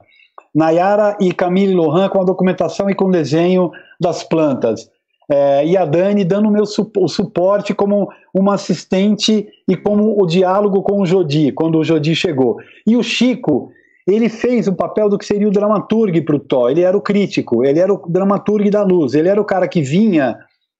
Então, o que, que a gente estabeleceu com o Chico? Ele vem no começo, ele entende o que é o projeto, aí ele vem dali um tempo, ele olha para ver se aquilo que era o projeto ainda é o projeto, uhum. o que mudou, por que mudou. E ele começa a fazer perguntas durante o processo para que eu vá me questionando sobre aquilo que eu estou fazendo. Então, é, é, é como se você tivesse o tempo todo o teu alter ego ali dialogando com você, mas é alguém que está de fora. Então, é alguém Sim. que não vai aliviar a crítica uhum. para você. É alguém que não vai, por exemplo, se eu mesmo olho para isso e tento me criticar, eu posso é, ah, isso aqui vai dar muito trabalho, eu não vou conseguir mudar, então eu acabo ele, ele aceitando. Entra como um provocador, né, alguém vem, Ele continua não. sempre como Exatamente. provocador o tempo todo durante o processo. Por mais que você, você relaxe em alguma coisa, ele, quer, ele questiona por que relaxou, questiona se isso não pode ser diferente, não pode ser readaptado, não pode ser reconstruído, né? Ele entra essa, nessa função. Então eu acho que todo, toda a solidão que a gente se queixa no nosso trabalho, que muitos amigos se queixam, é, com uma equipe como eu consigo constituir, venho constituindo, isso quebra. E com uma figura como o Chico vem fazendo para mim, que ele fez no Filho e fez no Roda Viva, essa questão desaparece completamente. Primeiro que no processo como um todo ela já, ela já vai sendo diluída dentro do vertigem porque o diálogo é muito intenso. Aqui a gente tem a planta final de luz, né? É, aqui estão as luminárias com vapor, com lâmpada de descarga e é, filtro BG. Aqui estão as gotas que acabaram virando como se fossem sinalizadores de rua, postes. A gente tratava eles como postes porque eles tinham o, a lâmpada, a, o filtro é, de, de sódio. Aqui era o bar onde eu tinha as lâmpadas coloridas. É, aqui eu não estou com os claypacks ainda, né? Acho que não estou. Tá aqui, tem, claypack. Aqui eu tenho quatro claypacks. Na verdade, no Sesc Pompeia eu tinha seis. Dois, três, quatro, uhum. cinco e seis. E aqui eu tinha, então, aquilo que a gente viu lá no começo, que eram aquele, aquele padrão de luminárias que se estabelecia nas fábricas, aí eu construo aqui, ó. Eu coloco 18 luminárias com duas T5, que é a fluorescente. E aí, com um detalhe: cada luminária tinha é, uma roldana e tinha a cordinha dela que sustentava ela, subia para o teto e corria para a coxia, ou seja, lá atrás do cenário que a plateia uhum. não via. Na coxia, coxia mesmo técnica. Então, cada três eu tinha duas, quatro, seis cordas, cordinha bem fininha, porque era, era muito leve, e que corria lá para o fundo. Então eu tinha 18 luminárias com movimentos é. independentes. Caralho. Aí o que acontecia? Quando começa o espetáculo e o público entra, essas luminárias estão a 2 metros de altura, 1,80m de altura, uhum. criando um teto. Porque este segundo piso, ele está a 1,80m do chão, se eu não me engano. Então você não vê esse teto, porque toda a ação da primeira parte ela se dá dentro da casa. É ele com o pai, é ele com a mulher dele, e depois ele vai embora. Então, é, foi uma coisa muito engraçada, porque eu tinha é, se no Bom Retiro eu tive operadores de postes, né? Aqui eu tinha operadores de luminárias com T5, porque eu tinha um, dois, três, quatro, cinco, seis estagiários aqui na coxia, cada um deles segurando as cordinhas correspondentes uhum. a cada linha de luminária. Então a gente ensaiou exaustivamente. A hora que o personagem do Pardal, o filho, fala: Ah, eu não sei o que lá, tá, tá, tá, eu vou embora, eu vou, então eu vou sair daqui. E ele sai, entra uma música, essas luminárias, as 18 luminárias sobem juntos e vão parar lá no teto, é, deixando livre a visão para o público que está sentado aqui de toda a sequência de cena que agora vai acontecer nas passarelas. Bom, você ter uma ideia, tinha gente que puxava mais rápido, gente que puxava mais lento, e aquela coisa, você quer aquele rigor é, alemão, né? Você não quer que a coisa. Você está trabalhando com o ser humano, cada um não vê o outro, porque senão todo mundo olhava um para a cara do outro e falava ah, um, dois, três e vai, né? E mesmo assim tem aquela puxada clássica, sabe? Que é puxada do, do cara que trabalhava antigamente na né? varanda. É, você vem com uma mão, a hora que você chega quase no final do curso, começa a outra mão, aí vem a outra mão.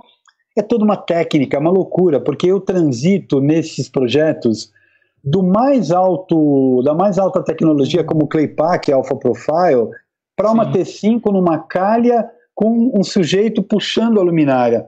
Mas tudo isso tinha um sentido, né? Primeiro, que era criar um impacto, que é esse teto subir e o tempo do pardal passar para a coxia e chegar lá em cima.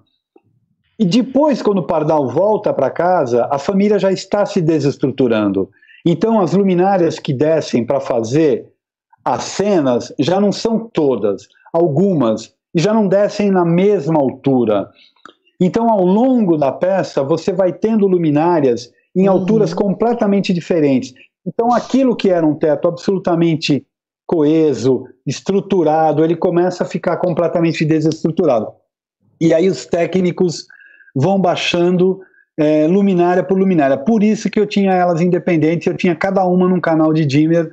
A gente trabalhava com uma MA, e aí na MA você faz aquele trabalho que você pode fazer também no, na Ion, né, sim, da curva sim. e tal, para poder fazer com que. É, e agora eu quero ver se eu não joguei fora. Tá. Bom, então a gente tem é, um primeiro momento que é a fábrica e família, um segundo momento que é o depósito de é, objetos familiares. Aí você tem luminárias industriais, e aí você tem. Ah, na planta aqui eu não mostrei para vocês, mas aqui eu não falei, essas são as é, ribaltas de 12 lâmpadas uhum. da Telem antiga, né? Todas elas. E daí o que, que eu fiz para fazer o branco? 12 lâmpadas, eu coloquei seis recortes BG, seis recortes sódio. É, sódio. Então, quando eu acendia, eu tinha o branco. Então, eu tinha um branco na passarela inteira, quando eu precisava de uma geral, e aí eu tinha o clay pack que eu recortava quando eu precisava. Aqui eram todas independentes também, para eu poder setorizar esse lugar, este lugar, este. Então, eu tinha, é, na verdade, uma grande possibilidade, eu poderia atender aonde a Lili colocasse a cena, eu poderia jogar com a luz, né? A mesma coisa eu tinha nas gotas. Cada gota era um canal, todas com par 30 para eu poder uhum. trabalhar com elas. Uh... Essas ribaltas iam só para o segundo andar, né? Só para o segundo andar. É, eu tinha uma tentativa de não deixar vazar a luz de um andar para o outro, né? Aqui estão os claypacks, ó, que eu falei, um, dois, três e quatro. Aí o que, que a gente passou a perceber? Que então o personagem andava. Então a gente, como a gente está trabalhando com teatro performativo, né? Então o que, que acontecia? Eu estava com os claypacks em BG ou em sódio, abertos, difusos, fazendo diálogo entre ele e a mulher. Aí, num dado momento, ele vai para a introspecção, muda para o BG. Ele volta para o diálogo, muda para o sódio. sódio. Me ajuda aí, porque. Né? Volta para o pódio. Aí ele vai andar. Toda andada dele, a gente fazia o recorte, uhum. quadrado. Eu, eu não queria o redondo. Então eu já fui para o quadrado porque eu não queria o redondo. Redondo, quadrado, quadrado. Aí, ao fazer o quadrado, eu também estava trabalhando as linhas uhum. do cenário. Então, é, o cenário tinha o, o, piso de baixo, que eu estou sentado aqui embaixo, olhando para o alto. Eu tinha uma parede de quase 1,80m, e aí eu tinha o piso. Né? Essa parede era com aquele material sanfonado, tratado, enferrujado. E aí, em cima, o piso de cima, ele tinha uma parede que também era desse mesmo material. A gente vai ver a imagem aqui. Talvez a gente pudesse ver a imagem que fica mais é. claro para eu ir falando, né? É... Aqui, então vamos para cá. Então, quando ele começava a andar, é, se ele tivesse falando, por que, que não vai? Vai. Se ele tivesse falando, estávamos na cor do que estava acontecendo da cena, fosse introspecção ou fosse diálogo. Se ele não tivesse falando, era em branco. Então, por uma questão de linguagem, o que acontecia? Eu fazia com que os aparelhos saíssem da cor uhum. para o recorte em branco na própria cena. Então você via a cor se desmontar, você via o aparelho virar branco, você via as facas recortando e você via, você via o recorte vir fechando até chegar no tamanho que a gente queria. Tudo isso acontecia durante é, o, e ao vivo com, com o público vendo. Aqui está num diálogo, o personagem dele está com um bafinho de BG, uhum. mas a gente está no sódio o Petrin, que ele fez a peça. Aqui o pai. Deixa eu ver se a gente chega numa outra. Aqui o BG, ele está indo. A cena tá, ele está falando, provavelmente, ele a mulher. Aqui, ó, o que eu falo para vocês do material de cenário da Marisa, né? E aqui a gente está no momento de introspecção dela, que daí era o branco e o recorte. E nisso, a mesma construção que eu tinha feito lá atrás, no, no, na Praça das Artes, a gente foi hum. fazendo aqui. Ah, eu posso fazer tela cheia, né? Que fica melhor. Oh. É... oh. Né? É, essa geladeira vai recortar, recortadinho aqui para ele. Aqui ele está falando, ele está na introspecção. aqui Maiuse, o recorte para Maiuse. Sempre a gente vai trabalhar com recorte reto, com linhas retas por conta do cenário. Aqui, ó, você tá vendo? Uhum. A linha que tinha. Porque era o, aqui o hospital, ele falando com o pai, o pai tá lá do outro lado. Vitrim. Hospital branco, tinha duas calhas em cima dele. Eram as cores que estavam presentes no, no, no espetáculo. Então, é, o que aconteceu foi que quando eu cheguei no Pompeia, eu tive uma semana para trabalhar, eu tinha um roteiro absolutamente desenhado. É, eu tinha as cores absolutamente definidas. Aí eu só tinha que tratar de pegar os aparelhos que finalmente eu tinha na minha mão e colocá-los uhum. na cena. Então eu faço um processo que é, é, é, a gente monta, nós montamos em dois dias, tudo, levantamos o circo todo em dois dias. A Lili entra para ensaiar, aí o espaço é dela, é, privilegiamos o ensaio, e aí eu vou, eu já estou com o operador, já estou competeado, já estou afinado, é, já estou com os aparelhos funcionando, já resolvi todos os problemas, é, a mesa embaixo, e aí, é, conforme a Lili vai levantando as cenas, uhum. eu vou gravando as kills. Eu não paro em momento algum de trabalhar, então eu gravo durante o tempo todo que ela ensaia. Algumas coisas eu pulo, depois eu volto e corrijo. O que eu não consigo corrigir, eu deixo sujo, no próximo Sim. ensaio eu corrijo.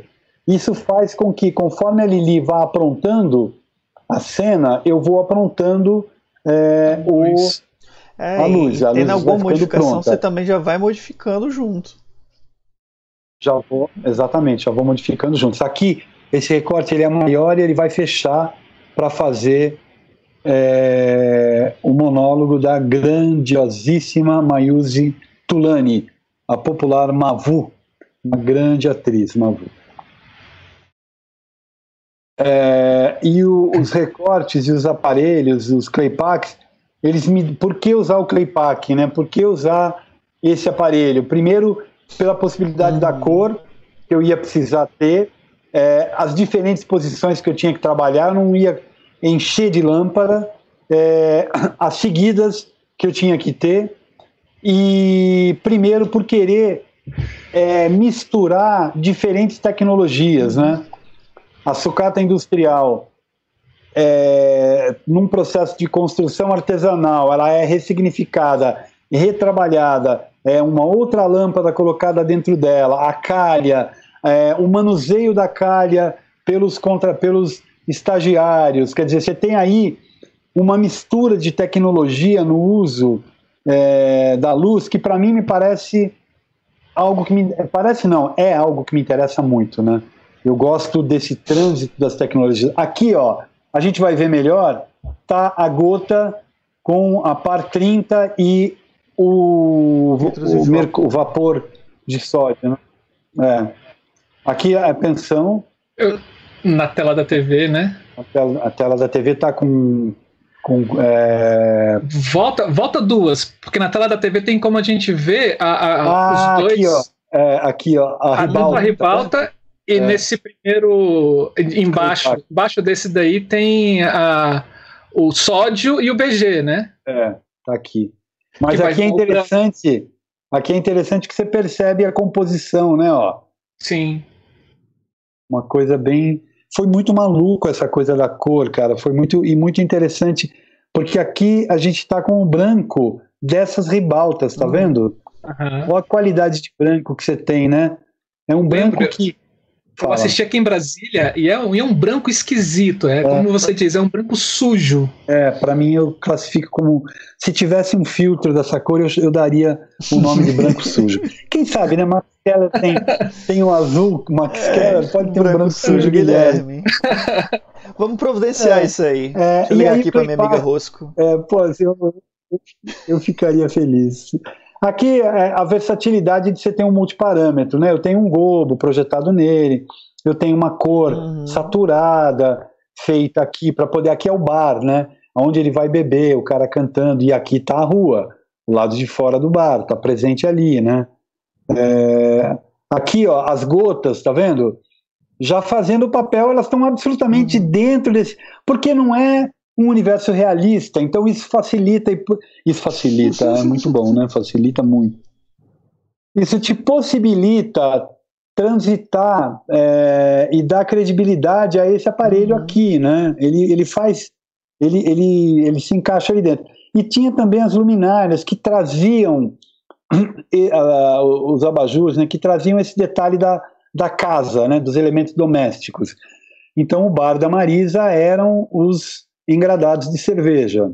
Isso caracteriza. Esse cenário da Marisa é, né? Não sei se pode falar aqui, mas é é foda. Né?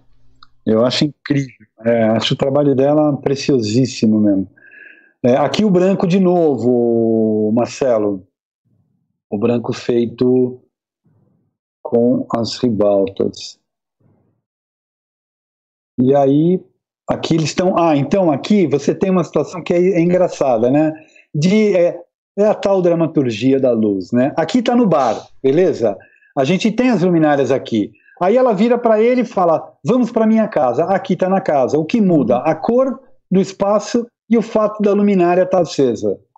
Você dá o código de que aí já é a uhum. casa dele, né? Então você constrói através da luz, no mesmo ambiente você constrói dois espaços diferentes.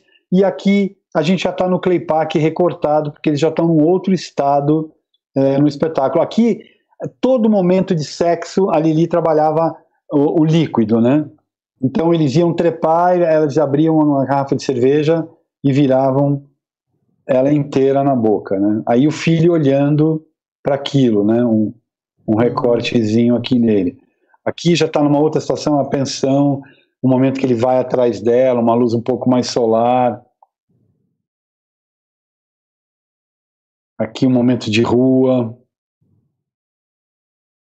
Volta para a pensão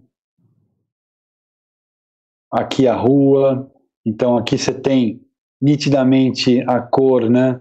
É, ao vivo a cor é mais. Mas aqui está interessante também, está dando um aspecto. Se você tirar a luminária, você. Mas enfim.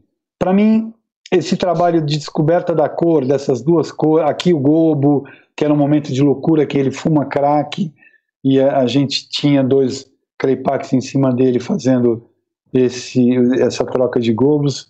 É, então aí entra aqui ó, esse momento dos ventiladores que a Gris põe, aqui você tem uma panorâmica do espaço já como um todo. Aqui eu estou com a CDMR é, de descarga e a, o filtro BG. Era o momento do delírio dele, onde ele encontra com todos os amigos dele. Aqui era o quarto a mulher que ficou e não saiu nunca mais de dentro desse quarto. Ele com o filho, na relação com o filho, com. Ih, tá dando pau aqui no meu Dropbox. É, bom, mas eu acho que aqui a gente tem. Acho que já deu para perceber. Para que a gente. É muito interessante quando a gente vê fotos das peças do Vertigem, porque eu sempre fico olhando para os amigos. Aqui o Fagner e a. Ah, esqueci, desculpa, desculpa. É, que fez escola também. Aqui, outro momento. Ó. Você está vendo que eu usava os claypacks uhum. como reforço para cenas, né? Porque às vezes eu não tinha uma luz que dava conta de iluminar. Então os claypacks iam me ajudando a configurar cada lugar, né? Depois essa luz mudou. Do que você viu, Marcelo, já era outra coisa, né? Bom, eu, eu não assisti bem... o, o, a estreia, mas assisti aqui em Brasília. Teve Brasília, essa mudança? É. Mas a, ah, teve porque as ribaltas, por exemplo, elas foram colocadas tanto para casa quanto para passarela. Eu diminuí a quantidade. Aqui no Pompeia, elas só faziam passarela. Elas eram todas viradas para esse ambiente. Uhum. E o que estava aqui no teto, ó, era outra coisa eram as luminárias de, dentro do, da calha, né, da eletrocalha. Na verdade, eu enganei vocês. Aqui eu tinha uma ribaltinha de dicróica, tá vendo? Ó, uma, duas, três, quatro, cinco, seis, sete, oito, eu acho que dez, doze, não tenho certeza, que o Wagner Freire tinha. Então lá em Brasília eram as ribaltas de 12 ou de 6. Aí a gente uhum. já foi descobrindo, entendendo melhor a peça. Ó, aqui dá para perceber bem o BG no momento de introspecção dele aqui. E o mais legal do BG, o que eu lembro quando eu assisti, é que dependendo da, do tempo da cena, ele vai se tornando branco. É, ele, ele, porque aí, é, porque aí na foto ele vai ser sempre BG, mas a, a, o nosso olho, o nosso cérebro vai hum. compensando e ele vai se tornando branco. E aí você. Uma das coisas que me chamou bastante atenção. Não, não, não branco, branco, né? Mas você consegue é, perder esse, essa coisa sim, do BG. Sim. E aqui, aí a gente foi numa pira tão louca com esse BG e com esse sódio, que então aqui é o filho que estava se relacionando com aquele pai, e nós temos o filho que tem este filho. E este filho volta e mata o que é o pai dele, que é o filho do outro. É uma questão hereditária. Então, o que, que a gente fez? Ele vai assumir a casa. Então, percebe que aqui tem o sódio e aqui tem o BG porque o BG é dele e o sódio é dele, do dominante. Então, nesse momento, ele já está dominando o pai, ele está matando o pai e ele vai e o, e o sódio vai virar a cor predominante da cena, né? A gente chegou nesse grau de, de uhum. ir dando coerência, o máximo de coerência né? possível. Ó, aqui, ele, aqui ele já ficou completamente no sódio e o BG já deixou de existir porque ele passa a dominar é, a casa, né? Uhum. É... E aqui já o final, agradecimento. Aqui dá para ver um pouco do teto, mais ou menos, dá para ver muito teto, né? Bom, aí eu tenho uma curiosidade. Eu não sei se vocês acham que cabe mostrar, é, que é. Não vou fechar ninguém não, aqui, né? Segue. É, Aí pode fechar aqui também, não vou fechar não ninguém, né? Se você fechar, aqui, a gente volta aqui, não tem problema nenhum. Tá. Aí eu, eu não sei se interessa a vocês, mas eu tenho aqui um. É, deixa eu ver se vai abrir, tá abrindo o Chrome. Aqui o time-lapse, que é. Dá para ter uma ideia do que é isso daqui? Tudo Manda que ver. a gente falou. É, deixa, eu só, deixa eu só ele carregar. Põe full screen aí e vamos nessa. É.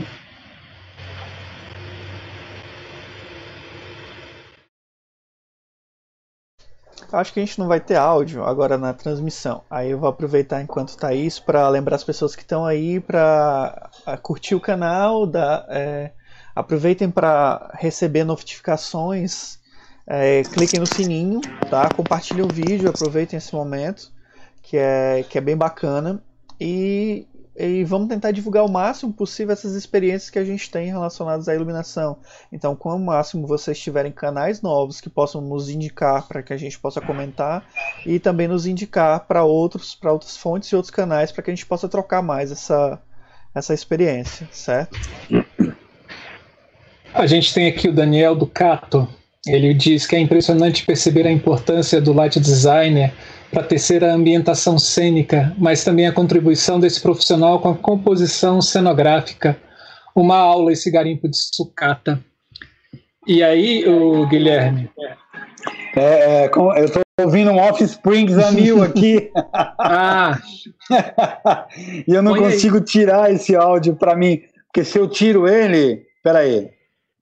Alô, Sim, oi, tá me ouvindo? Você. Vocês? Sim. Ah, então pronto, eu tirei o áudio do vídeo. Sim. Eu tava louco com os strings e você falando. Tem uma Diga. pergunta aqui da Ana Quintas e do Eric Costa, que ele pergunta como é que são essas. como é que acontecem essas adaptações na circulação. Né? Aqui em Brasília vocês apresentaram no galpão da Mark System, né? Exato, exato. Naquele inferninho que é aquele espaço ali é, atrás do, da Coca-Cola. É. É. E Como foi é a mesma configuração que está aqui, porque a gente viajava com tudo, né? Só os móveis eram pegos no lugar. A gente tinha um suporte de dimmer, de cabos e tal, vídeo e tudo. A luz eu adaptei da saída do Pompeia para a ida pro para a ida para Vila Itororó. É, o que acontece que eu tento ver o que, que é essencial para o espetáculo. Essencial para mim era ter claypack, eu não podia ter seis, então hum. quatro. Essencial para mim é ter as ribaltas. É, então eu não podia mais ter aquelas ribaltas, aquelas luminárias para o público com aquele movimento que eu tive no Sesc Pompeia, as 18 luminárias. Então eu mapeei e eu já conhecia bem a peça, aonde são as cenas, aonde eu preciso de luz, e aí eu coloquei ribaltas Aí eu tinha 12 ribaltas de 12 lâmpadas e 6 ribaltas de 6 lâmpadas. Então, com essas 18, eu mapeei aonde era a cena na casa e aonde era a cena no segundo plano. Aí eu distribuí as ribaltas para esse segundo plano e para o plano de baixo. Então, eu tirei as 18 luminárias, eu tirei dois claypacks. O resto era tudo que eu tinha, que era meu mesmo. Então, eu passei a usar o material que eu tinha. Então, foi uma redução do ponto de vista econômico mantendo conceitualmente o que é fundamental para a luz acontecer, para que você não tenha que fazer adaptações de atmosferas, mudança uhum. de cor, ah, aquela cena não tem mais aquele foco, né? Então é, eu, eu tento salvar a peça com que eu posso fazer. Aqui você repara que as montagens acontecem simultaneamente, né? Eu, a Dani está aqui, ó, trabalhando, é, preparando todo o material que vai subir. Está o menino da luz aqui já preparando os canos para pôr. O Lutz, que é o barbudinho do áudio, já está ali é, vendo tudo que ele vai fazer com o som dele. A Michele está olhando tudo que vai acontecer com o vídeo. Num dia, a gente sai daqui no primeiro dia com tudo pendurado e tudo quase ligado, deixando para o segundo dia finalizar para Lili poder ensaiar, porque a gente estreia no final de semana, né? Então a gente tem uma semana na cidade para levantar, derrubar uhum. e ir embora. Mas isso em todas as cidades? Você, em vocês pediam essa uma semana? Sim. Uhum. Uma semana era suficiente para a gente fazer. É, por incrível que pareça, aqui em Caruaru foi incrível, incrível, incrível. O galpão era gigantesco. A gente usou um trecho do galpão, uma equipe é, técnicos pernambucanos de luz, né, do Recife, é, toda, todo esse andaime com gente de Caruaru mesmo, é, cenotécnica, o Basquiat, grande Basquiat, maravilhoso Basquiat, que está aqui de boné, é, foi o, viajava com a gente e tinha ajuda de pessoas da cidade. É, aqui o Cleison, né? Uh, o Cleison Belo falando que foi do caralho uh, em Caruaru. Ele assistiu é, foi, e foi muito bom, muito foda, de acordo com ele. É, o processo é, a, é uma parte, é a parte mais interessante para mim de tudo. E as Sim. viagens, eu, as viagens eu colocaria no segundo lugar mais interessante, porque é um hum. desafio muito grande você chegar e ter que levantar um circo em tempo uh, recorde, né, para fazer acontecer. Sendo que aqui a gente usava 10, 12 sofás, não sei quantas geladeiras. Então, é, e a gente foi, chegou num, num, nível de ter sofá da casa de alguém na cena que depois tinha que voltar para a casa da pessoa. Era uma coisa muito doida, né? De, dessas coisas acontecerem. É, uh,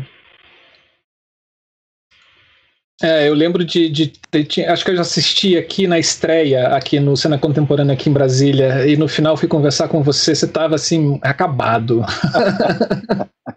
acabado. É, a gente mas... teve muito problema e, pra, pasmem, é, relacionado ao machismo da ah. equipe. Por uma questão. Aqui é, em Brasília, né? É, em Brasília. Por uma questão minha, ideológica, talvez Toda vez que eu chego na montagem com a Dani, eu apresento ela para os técnicos e digo: é ela quem comanda a montagem, toda e qualquer dúvida é com ela que vocês têm que conversar.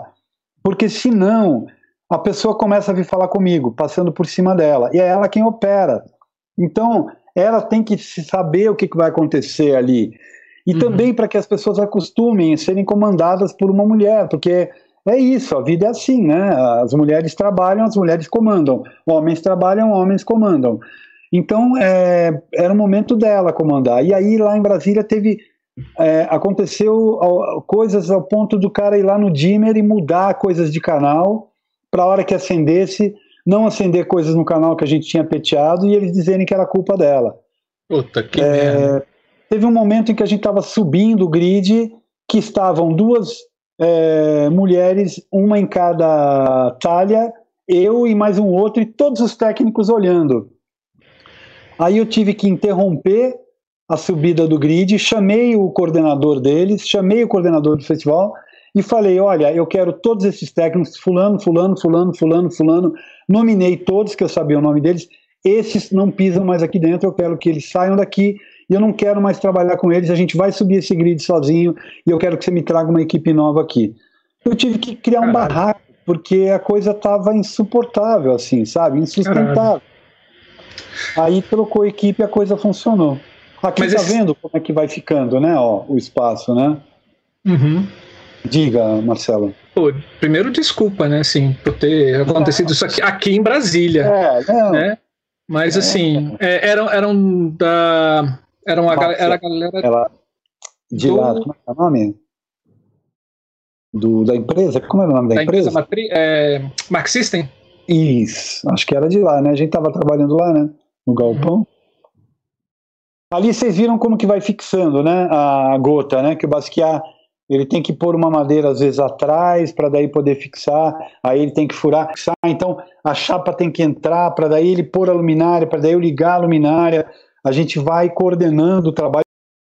Eu faço a direção técnica do Vertigem, então eu que coordeno as montagens todas, como eu sei as demandas e entendo o que que precisa e sei que ele precisa trabalhar, então eu construo o nosso cronograma de trabalho para que todo mundo trabalhe junto. Não tem essa de primeiro monta cenário, depois monta luz, depois não, vamos todo mundo juntos, respeitando um espaço do outro, e a gente consegue uma montagem desse tamanho, todo mundo trabalhando junto, a gente consegue chegar aqui os dois técnicos de luz, sensacionais, eu não me lembro o nome deles, muito legais os dois. Estava com o cenário configurado e pronto, é, com todos os móveis, todos os latões, todas as televisões, todos os engradados. E a gente viajava com as chapas, a gente viajava com é, todo equipamento de luz, é, todo equipamento de vídeo e não me lembro de áudio. Áudio a gente pegava na cidade, se eu não estou enganado. Acho que aí acabou? Acabou. É isso aí. Ask, fecho o Chrome ah. e volto para você. Eu tenho que descompartilhar alguma coisa não? Não, fique de boa, pode continuar pode. aqui de boa. O, o Eric tá falando aqui assim, né? Nunca pensei em falar isso, mas ver esse vídeo me deu uma vontade de trabalhar. Nossa, nem. Não, a mim também. Falem, nem me falem, gente. É, essa situação que a gente está vivendo é surreal, né? É uma coisa Sim. fora do comum. Tem Bom, aqui pessoas é, se desculpando por Brasília, muitos brasilienses aqui se desculpando por essa. Mas eu não acho que é um problema daí, Marcelo, não é um problema de Brasília, porque a gente enfrentou, eu e Dani enfrentamos isso em Curitiba, com o Titãs, com uma empresa que era de São Paulo. A gente enfrentou isso. Acho que é uma questão que as pessoas têm que entender. O mundo mudou. Graças claro. a Deus, o mundo mudou. É, e as pessoas têm que entender que nós vivemos durante muito tempo de uma forma absolutamente equivocada, né? É, sendo uhum. é, dominando, é, mandando, é, colocando a mulher num lugar inferior, que é, é uma coisa absurda. Não dá para pensar nisso hoje em dia, né? Não dá para sequer. Tem até medo de falar alguma coisa e transparecer o machismo meu ainda, que eu luto para conseguir resolver, né? Mas Sim. eu acho que isso a gente enfrenta muito. E desde a minha, desde que eu comecei a trabalhar, eu sempre trabalhei com mulheres. É, alguns homens são exceção é, no trabalho comigo. Então eu enfrento isso, sei lá há quantos anos. Foi com Miló, foi com Miló Martins, com Fernanda Carvalho, com Marisa Bentivenha, é, com Daniele Meirelles e sei Sim. lá, com Denis Guimarães, com tanta gente que passou por mim que é, é, uma, é uma coisa que a técnica tem que entender, né? Que é. Tem que ser, todo mundo tem que ser tratado de igual para igual, independente do sexo, da raça, do gênero, sei lá, né? Tem que uhum. todos somos iguais e cada um ocupa um lugar diferente. Por exemplo, eu não teria feito filho sem Dani Chassa, é, Camille, Nayara, Jodi. Eu não teria feito todas as montagens do filho em todos os lugares por onde eu passei com a técnica que eu tive. Não teria feito. Só que eu tenho um papel, a Dani tem um papel, os técnicos têm um outro papel, os ajudantes têm um outro papel, os carregadores têm um outro papel. Todos eles têm uma importância muito grande quando o público entra e senta para ver. Né? Cada um está desempenhando uma função, não somos como seres humanos, ninguém é, é mais do que ninguém. Né? Mas, infelizmente, a gente vive numa sociedade onde essa questão da hierarquia ela é muito forte, né? O tempo todo tem que ter hierarquia. Na escola, eu discuto muito isso. Ontem até fiz, tive que fazer uma fala, um discurso lá, porque quando vem essa, essa fala, áreas técnicas, eu tremo, assim, né? E eu me pergunto, quando porque falam áreas técnicas de cenografia, iluminação, música ou sonoplastia, figurino né, é, e técnicas de palco. Qual, o que difere isso da dramaturgia, do ator, da direção, Sim. pensando técnica e pensando criação, né? É, uhum. difere mudar o nosso discurso também, porque tudo vai somando. Você resolve um lado que é o machismo e vem o preconceito ou a deturpação do que representa fazer luz numa estrutura dentro de, uma peça. Acho que o teatro performativo já quebrou e já rompeu com as diferentes dramaturgias que compõem a cena, né? Isso já, já, já deixou de existir, essa tríade é, ator, texto, direção. Isso é uma coisa velha, né? Do passado, né? ah, ninguém... Séculos atrás, né? É, ninguém é... aguenta mais isso na sua fala isso fica muito claro quando percebe-se que a sua intervenção dentro da dramaturgia, dentro do cenário, uh, o cenário interferindo também na sua criação, uh, os atores, é, é, uma coisa, é uma engrenagem, né, assim, que vai que vai se criando coletivamente.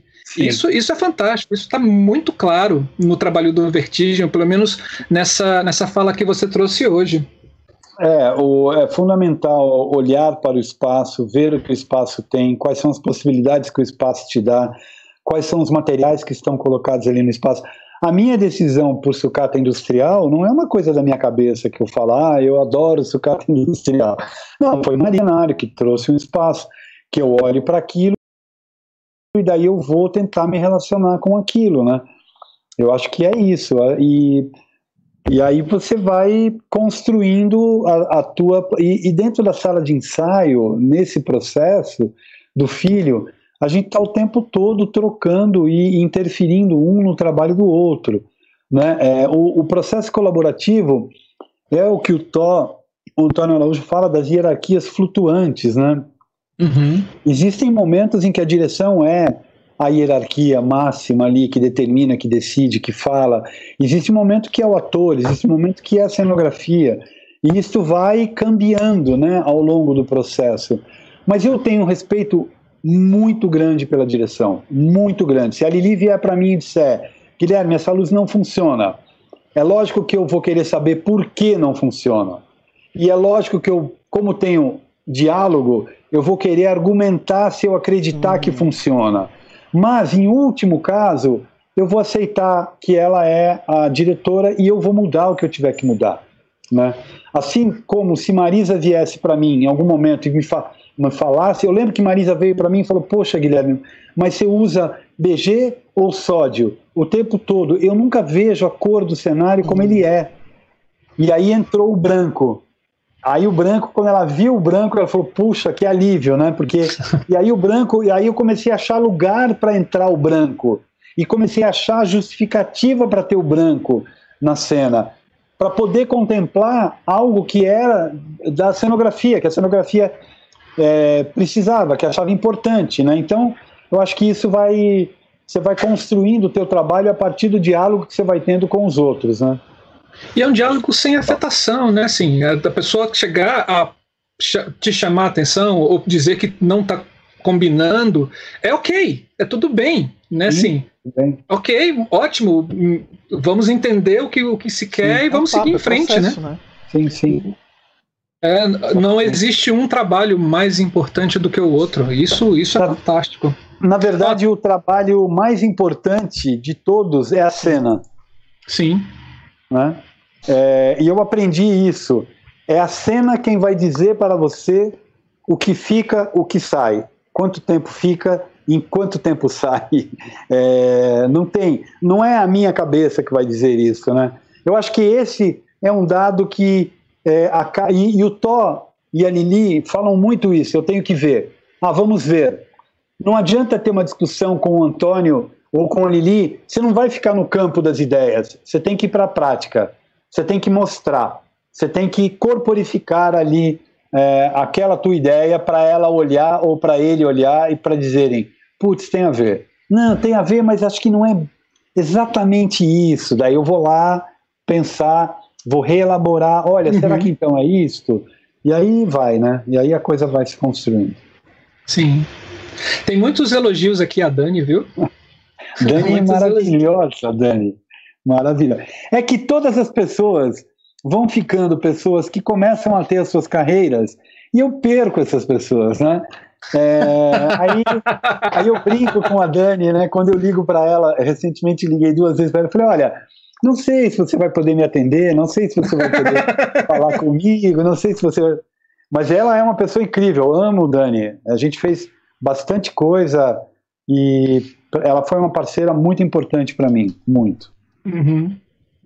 Vamos, vamos falar um pouco sobre esse, essa equipe. Como é, como é que você, como ela se deu nesse processo enquanto é, enquanto remuneração, todas essas pessoas que te, te, que te, seguiram desde o processo de ensaio, eles eram remunerados, eram estagiários, eram pessoas ligadas a, a SP? Olha, eu vou te falar sincero e honestamente que não sei, não me lembro. Eu sei que a Dani entrou como operadora, então a partir de um dado momento ela recebe como operadora, mas todo um período anterior ela não recebeu porque a gente não tinha grana. É, o que eu faço com as pessoas é um acordo antes é, que aquilo serve como se fosse um estágio, aonde eu vou colocar todo o meu conhecimento em jogo para que eles tenham e saibam e aprendam absolutamente tudo o que eu puder descobrir para aquele trabalho. Eu não vou negar nem sonegar absolutamente nenhuma informação e eu me disponibilizo a trabalhar com eles no momento e no horário em que eles puderem me dar. Então, claro que o trabalho vai colocando a necessidade da pessoa estar ali, mas é ela quem vai me dizer: puta, Guilherme, amanhã eu não posso. E teve momentos que o Chassa não pôde, teve momentos que a Nayara não pôde, teve momentos que a Camila não pôde. E aí chegou um momento em que o Chassa viu que tinha que estar ali, aí ele ficou ali. Eu não me lembro, Marcelo, se a gente conseguiu, a Dani talvez pudesse saber disso melhor do que eu. Se em algum momento a gente conseguiu pagar alguma ajuda de custo para eles, eu acho que sim, mas eu não tenho uhum. certeza. E aqueles seis operadores de cordinha lá, eu não sei se aquilo entrou como estágio da SP ou se eles receberam algum aporte, alguma ajuda de custo, mas não, em geral, é na base da uhum. troca. Quando tem um dinheiro, aí sim, se tem um dinheiro, aí a pessoa ganha. Aí a gente fala, mas é, sempre foi difícil ter dinheiro, né? Mas eu faço esse acordo claro antes. Outra coisa que eu deixo clara, eu desenho, eu vou assinar. Então, se você achar que você está dando ideia para mim, para o meu projeto, não dê ideia, não faça parte do projeto. Porque pode ser que a tua ideia vire uma ideia que vai estar tá na minha assinatura. Pode ser que uma ideia tua vá para a cena. Pode ser que uma ideia tua eu olhe e diga: não, essa ideia eu não quero. Ah, não, não acho bom isso. Ah, não, olha, isso não é bom, mas dentro disso que não é bom, tem isso que é bom. Eu faço como o Tó faz como ator. Eu me, me pego, às vezes, a Sibeli fala da direção de luz, né?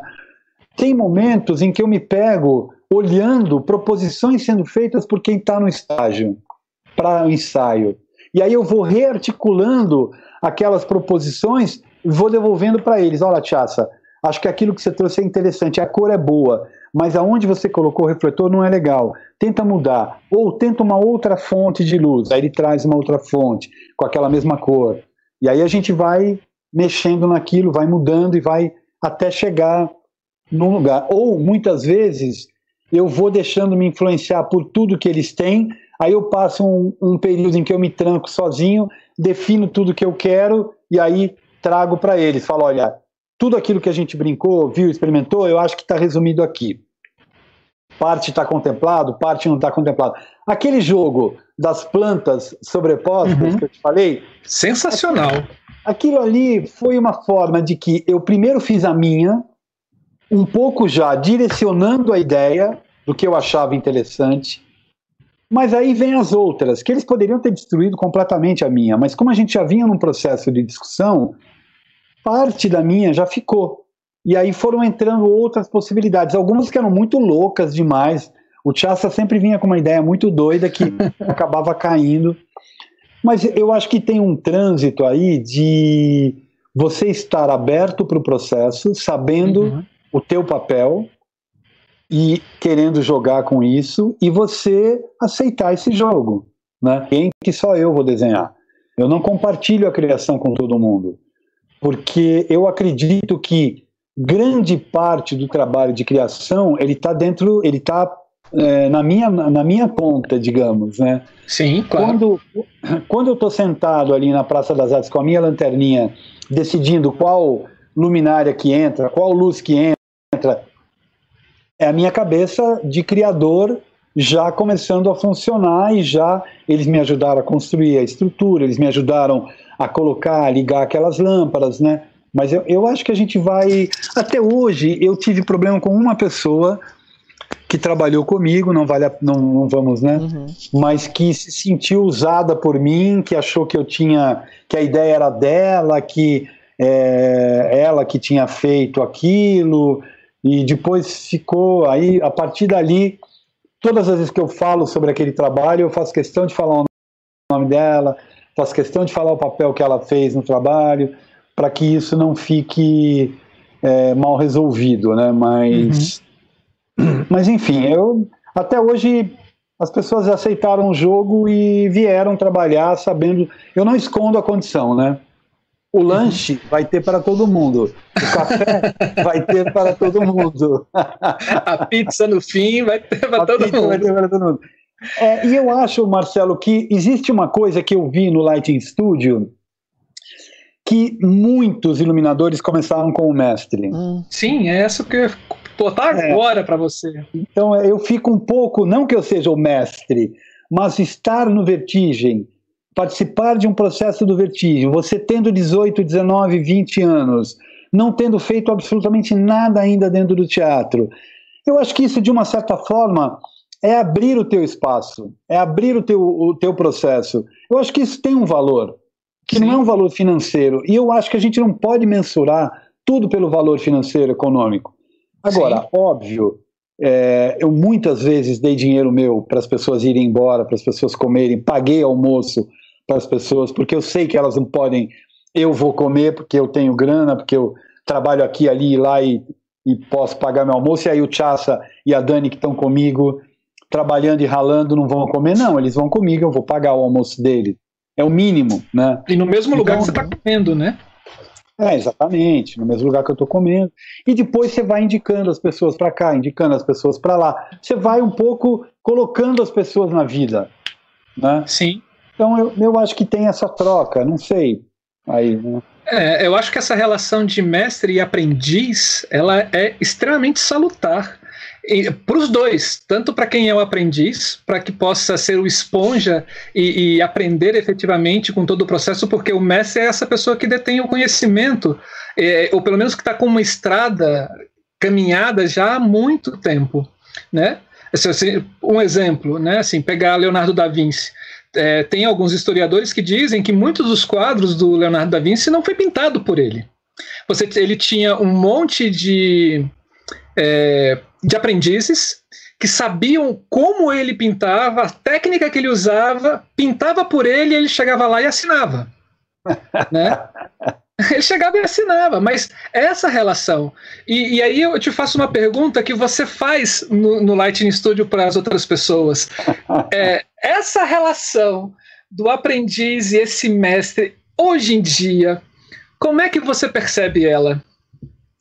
Ah, eu acho que tem problemas aí, é uma relação mais problemática, eu acho. Porque eu percebo que o jovem que está começando, eu acho justo, acho legítimo, mas é, alguns têm uma preocupação muito grande com essa relação da estar sendo explorado, é, estar sendo usado como mão de obra barata. É, eu acho que não fica claro. Estou aqui para aprender, não sei, preciso entrar no meio de alguma maneira. É, talvez aqui seja uma porta, então eu vou investir parte do meu tempo aqui, porque eu acho que vai ser interessante para mim. Eu sinto que isto não é muito bem claro, não é muito bem resolvido, e do nosso lado, existem pessoas que se aproveitam dessa situação. Óbvio. Uhum. Eu acho que não é só um lado problemático, eu acho que existem dois lados. Eu trabalho muito nesse lugar do, do novo comigo. Eu gosto muito disso. Eu tenho muita dor de cabeça com isso. Mas muita dor de cabeça. De ter momentos que eu falo, Cato, por que, que eu fui fazer isto?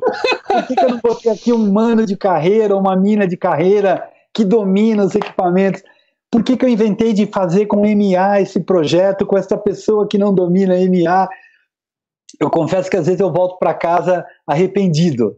Mas aí eu durmo, chego de manhã, a pessoa nem sabe que eu penso isso, né? Mas para mim é muito legal isso. Para mim, assim, trabalhando o tempo que eu trabalho, tendo tempo trabalhado já, é, ter uma pessoa nova é, é, é instigante, sabe? É, a Sim. pessoa tem gás, a pessoa tem energia, a pessoa tá ali para a vida, ela quer aquilo, é aquilo é, é, é motor para a vida dela. Isso para mim acabo eu ficando, às vezes, muito mais motivado do que a própria pessoa. Muito mais animado, muito mais empolgado. Eu sou muito empolgado, né? Muito animado com o que eu faço. Sim, é, percebe-se. Percebe-se mesmo. As pessoas dizem que na, na montagem, apesar do, da idade, eu sou o último que cansa, né? Eu fico ligado no 220. Mas eu, eu, eu acho que ainda é importante essa relação do mestre e do uhum. aprendiz, sabe? eu ainda acho importante. O dia que a gente tiver uma escola bacana, que dê, que coloque o aluno ali dentro por cinco anos, estudando luz, e que depois que ele tenha estágio já fechado com é, produtoras de cinema, com teatros como Sescs da vida, é, com companhias de dança é, oficiais, ou seja, com todos os segmentos onde ele pode atuar, se a gente tiver isso na sociedade, uma sociedade estruturada para isso acontecer, aí eu acho que o mestre deixa de ser necessário. Mas aqui, Brasil, nesse subdesenvolvimento nosso, é, estudar para ler, para aprender a ler, escrever e para se colocar na vida já é complicado. Imagina aprender luz, então. Então a uhum. figura do mestre ou da mestra, né? Mestra, Sim. que a gente falaria, o mestre, a mestra, essa figura eu acho que ela é fundamental para consolidar o que você aprendeu ali na SP, ou o que você aprendeu numa oficina ou na outra, ou o que você, sabe? Eu, eu acho que não tem uhum. saída, gente, infelizmente. É. O mestre e a mestra, nesse momento que você falou, estaria dentro das escolas, né? Sim. Eles estariam dentro, dentro das escolas, não estariam nessa parte prática. Eu não, eu não sei como que o UNA e como que é, a Argentina lida com as pessoas que saem de lá. Se elas já saem direto para trabalhar, ou se a partir dali elas ainda têm um outro momento na vida delas que elas ainda vão viver. O quanto o mercado absorve um estudante. Eu acredito que se não tiver a ponte do estágio, ninguém vai ser absorvido pelo mercado, né? Sim. Porque sim como sim. é que você vai criar o teu o clássico network, né? E até mesmo fora da área teatral, tem gente que tem um currículo, tem 35 anos, que estudou maravilhosamente em todas as universidades, fez todas as poses, não sei das quantas, quando apresenta o currículo, o cara vai olhar e fala assim: cadê a prática? É, você estagiou é. aonde? Você não. É, você é. tem tudo isso, mas você não botou nada em prática, você não entrou dentro de uma repartição. Não, não, não conta. Eu aí uma boa.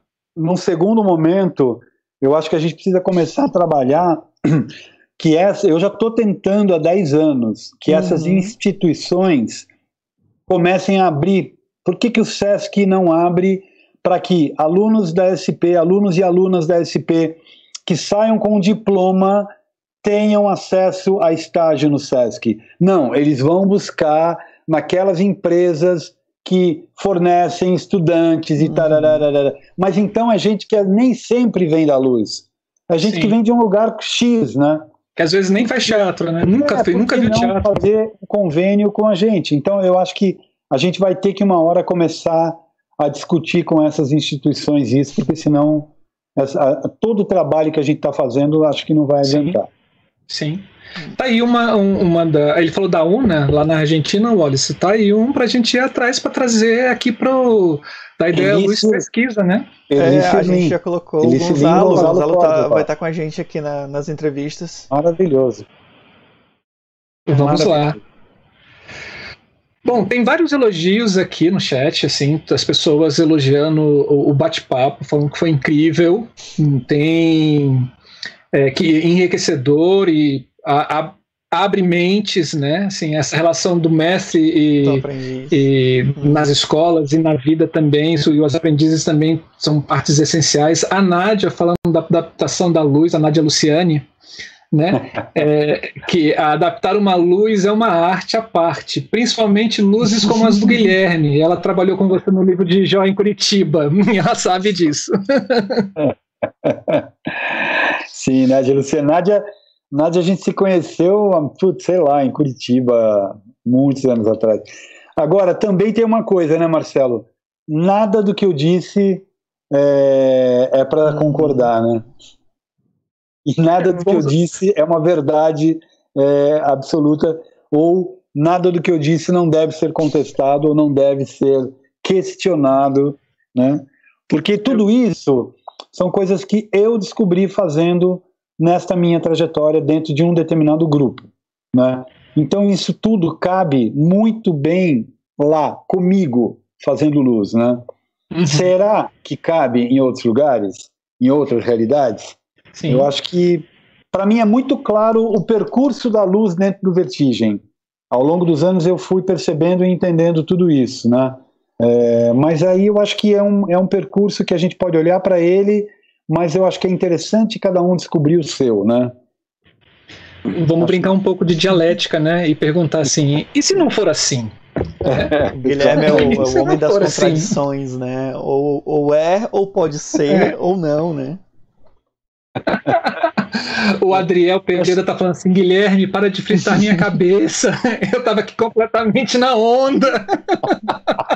Não, Adriel, isso tudo pode ser mentira. Eu posso estar falando sobre uma, uma realidade mega. É, como é que diz isso? Quando você doura a pílula, né? É, tome cuidado, tudo isso pode ser uma invenção minha. Nada disso pode ser verdade. Ah, é uma falha o na percurso matriz, todo né? pode ter sido absolutamente, é, absolutamente. Agora, que é doloroso, que é complexo, que é difícil, que tem momentos que você olha para tudo isso e fala: Meu Deus, o que, que eu estou fazendo? O que, que é isso? É óbvio, né? A criação ela te coloca num lugar, ainda mais quando você se coloca por inteiro na criação, é você que está ali. Por mais que a plateia não sabe que aquele claypack que a faca não fechou como tinha que fechar, o cara nem sabe que é você, mas você olha para aquilo, aquilo é morte para você, né? Então é tem momentos assim que são muito difíceis. A escolha do uso do moving light, é uma escolha que te coloca num lugar muito complicado, né? Porque Sim. o bicho pode não funcionar. Num dia ele pode perder o endereço. Claro que você trabalha com aparelhos bons e tal, então é difícil isso acontecer. Mas ele, ele pode. para o outro lado, né? Exatamente. Aconteceu, ficar dando home, home, home e o bicho não voltar, né? E aí ele, tá, ele é fundamental naquela cena, sabe? Acontece muita coisa. Você vai, você não tem, não tem domínio da MA, e aí você tem que fazer toda a preparação da mesa, a programação da mesa, você fica batendo cabeça, e eu ali, com a Dani ali, você louco, e a Dani tentando resolver, e eu com aquela minha ansiedade básica, né, acelerado, sabendo que a Lili precisa ensaiar. Tem momentos que são muito tensos. Assim. É gratificante, é extremamente gratificante sempre, né? Sim. Mas é isso. Bom, Wallace, tem alguma coisa? Mais alguma então, coisa? É, por aqui não. Eu tô, tava só fazendo a mediação aqui por fora. É, eu acho que a gente tá num, num, num horário bom, no papo foi massa, Gui. É, Sim. Eu, eu, queria saber se você tem mais alguma coisa que você quer, quer colocar pra gente poder dar os encaminhamentos. Mas que foi incrível, assim, o papo. Olha, é, eu assim, é, vamos falar para quem está começando, né? Ou para quem vai começar.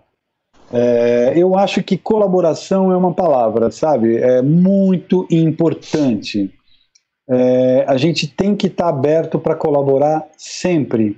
É, a ética é uma outra questão que eu acho extremamente importante.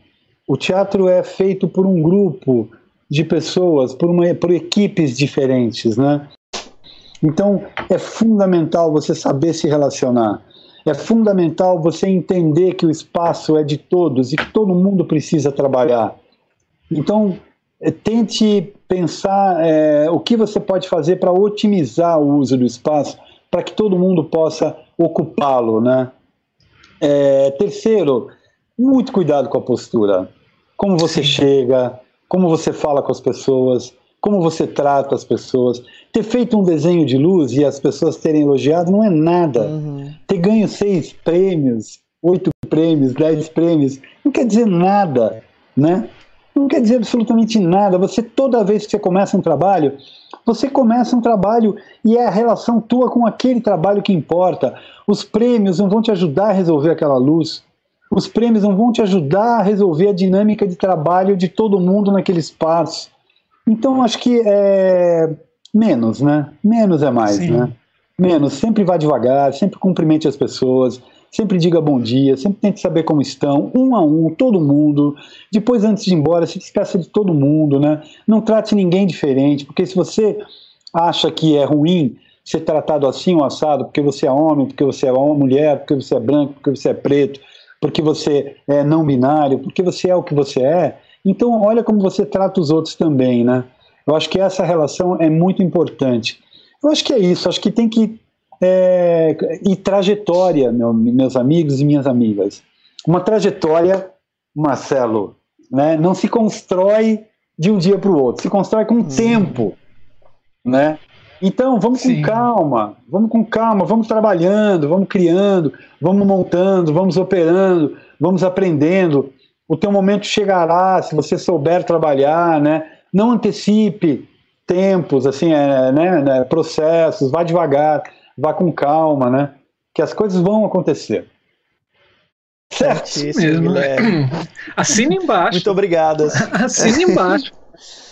É, é, muito bom te ouvir, Guilherme. Vamos assim, ó, muitíssimo ver, ver, essa tua disponibilidade de, de, compartilhar o que tu sabe, sabe? Eu acho que isso é uma coisa que é muito marcante, que todo mundo que já, que já tem o privilégio de te conhecer pessoalmente é, é essa, essa tua facilidade de, de compartilhar o que você sabe a qualquer momento, ou, ou, ou numa conversa informal, numa mesa de restaurante, numa palestra, assim, é, esse carinho que você tem quando fala da luz é o carinho que a gente que a gente recebe de todas essas informações. Isso também nos nutre, sabe? Essa, essa tua forma de encantar com essa facilidade de, de, de dialogar e de compartilhar.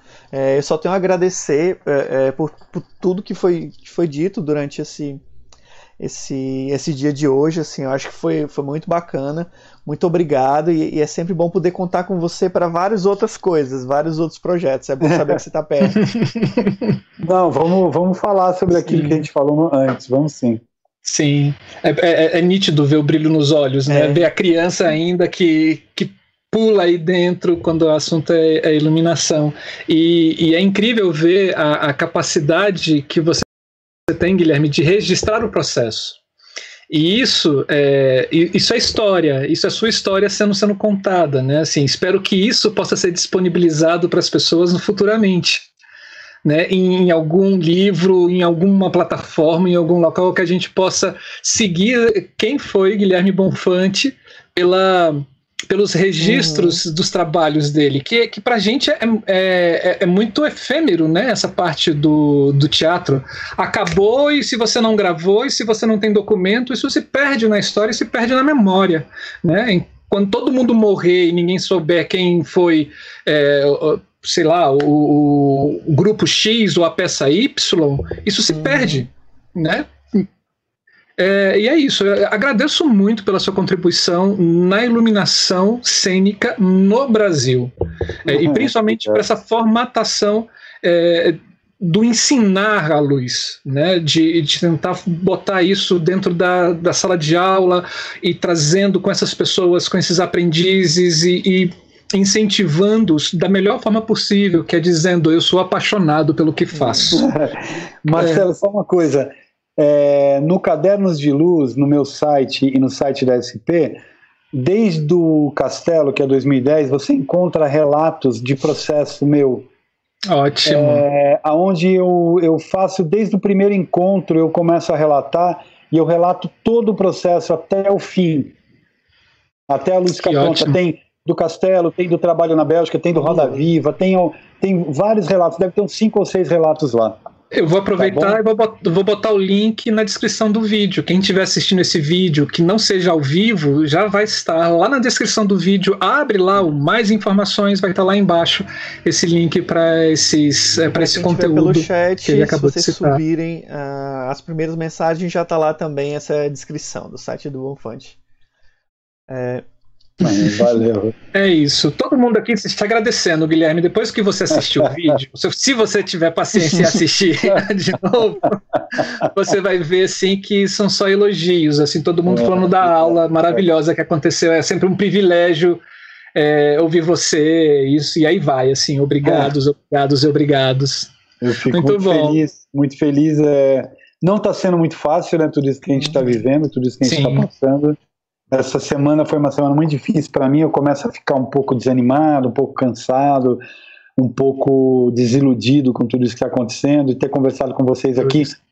Só o fato de poder falar do que a gente faz, né? Sim. Já é já me dá um ânimo assim que eu vou ver Perry Mason agora mais feliz. e aguarde que em breve a gente é tem outro papo sobre educação com você, tá? Fica, fica, fica agendado já. Tá bom, pode, pode Valeu, contar comigo. Se cuida, cara. Abraço. Fica, fica aí. Obrigado. Não sai do Skype, não, que a gente, assim que acabar, a gente volta a falar tá. com você rapidinho, tudo bem? Tá bom. Obrigado. É isso. Vamos para frase do dia. Segue, Marcelo. Vamos. Frase do dia do Rui Castro, Mal Mouro, uma antologia definitiva das frases venenosas trazer uma frase do Carlito Maia que ele diz sobre justiça. Ele diz: Nossa justiça é absurda, além de abcega e abmuda.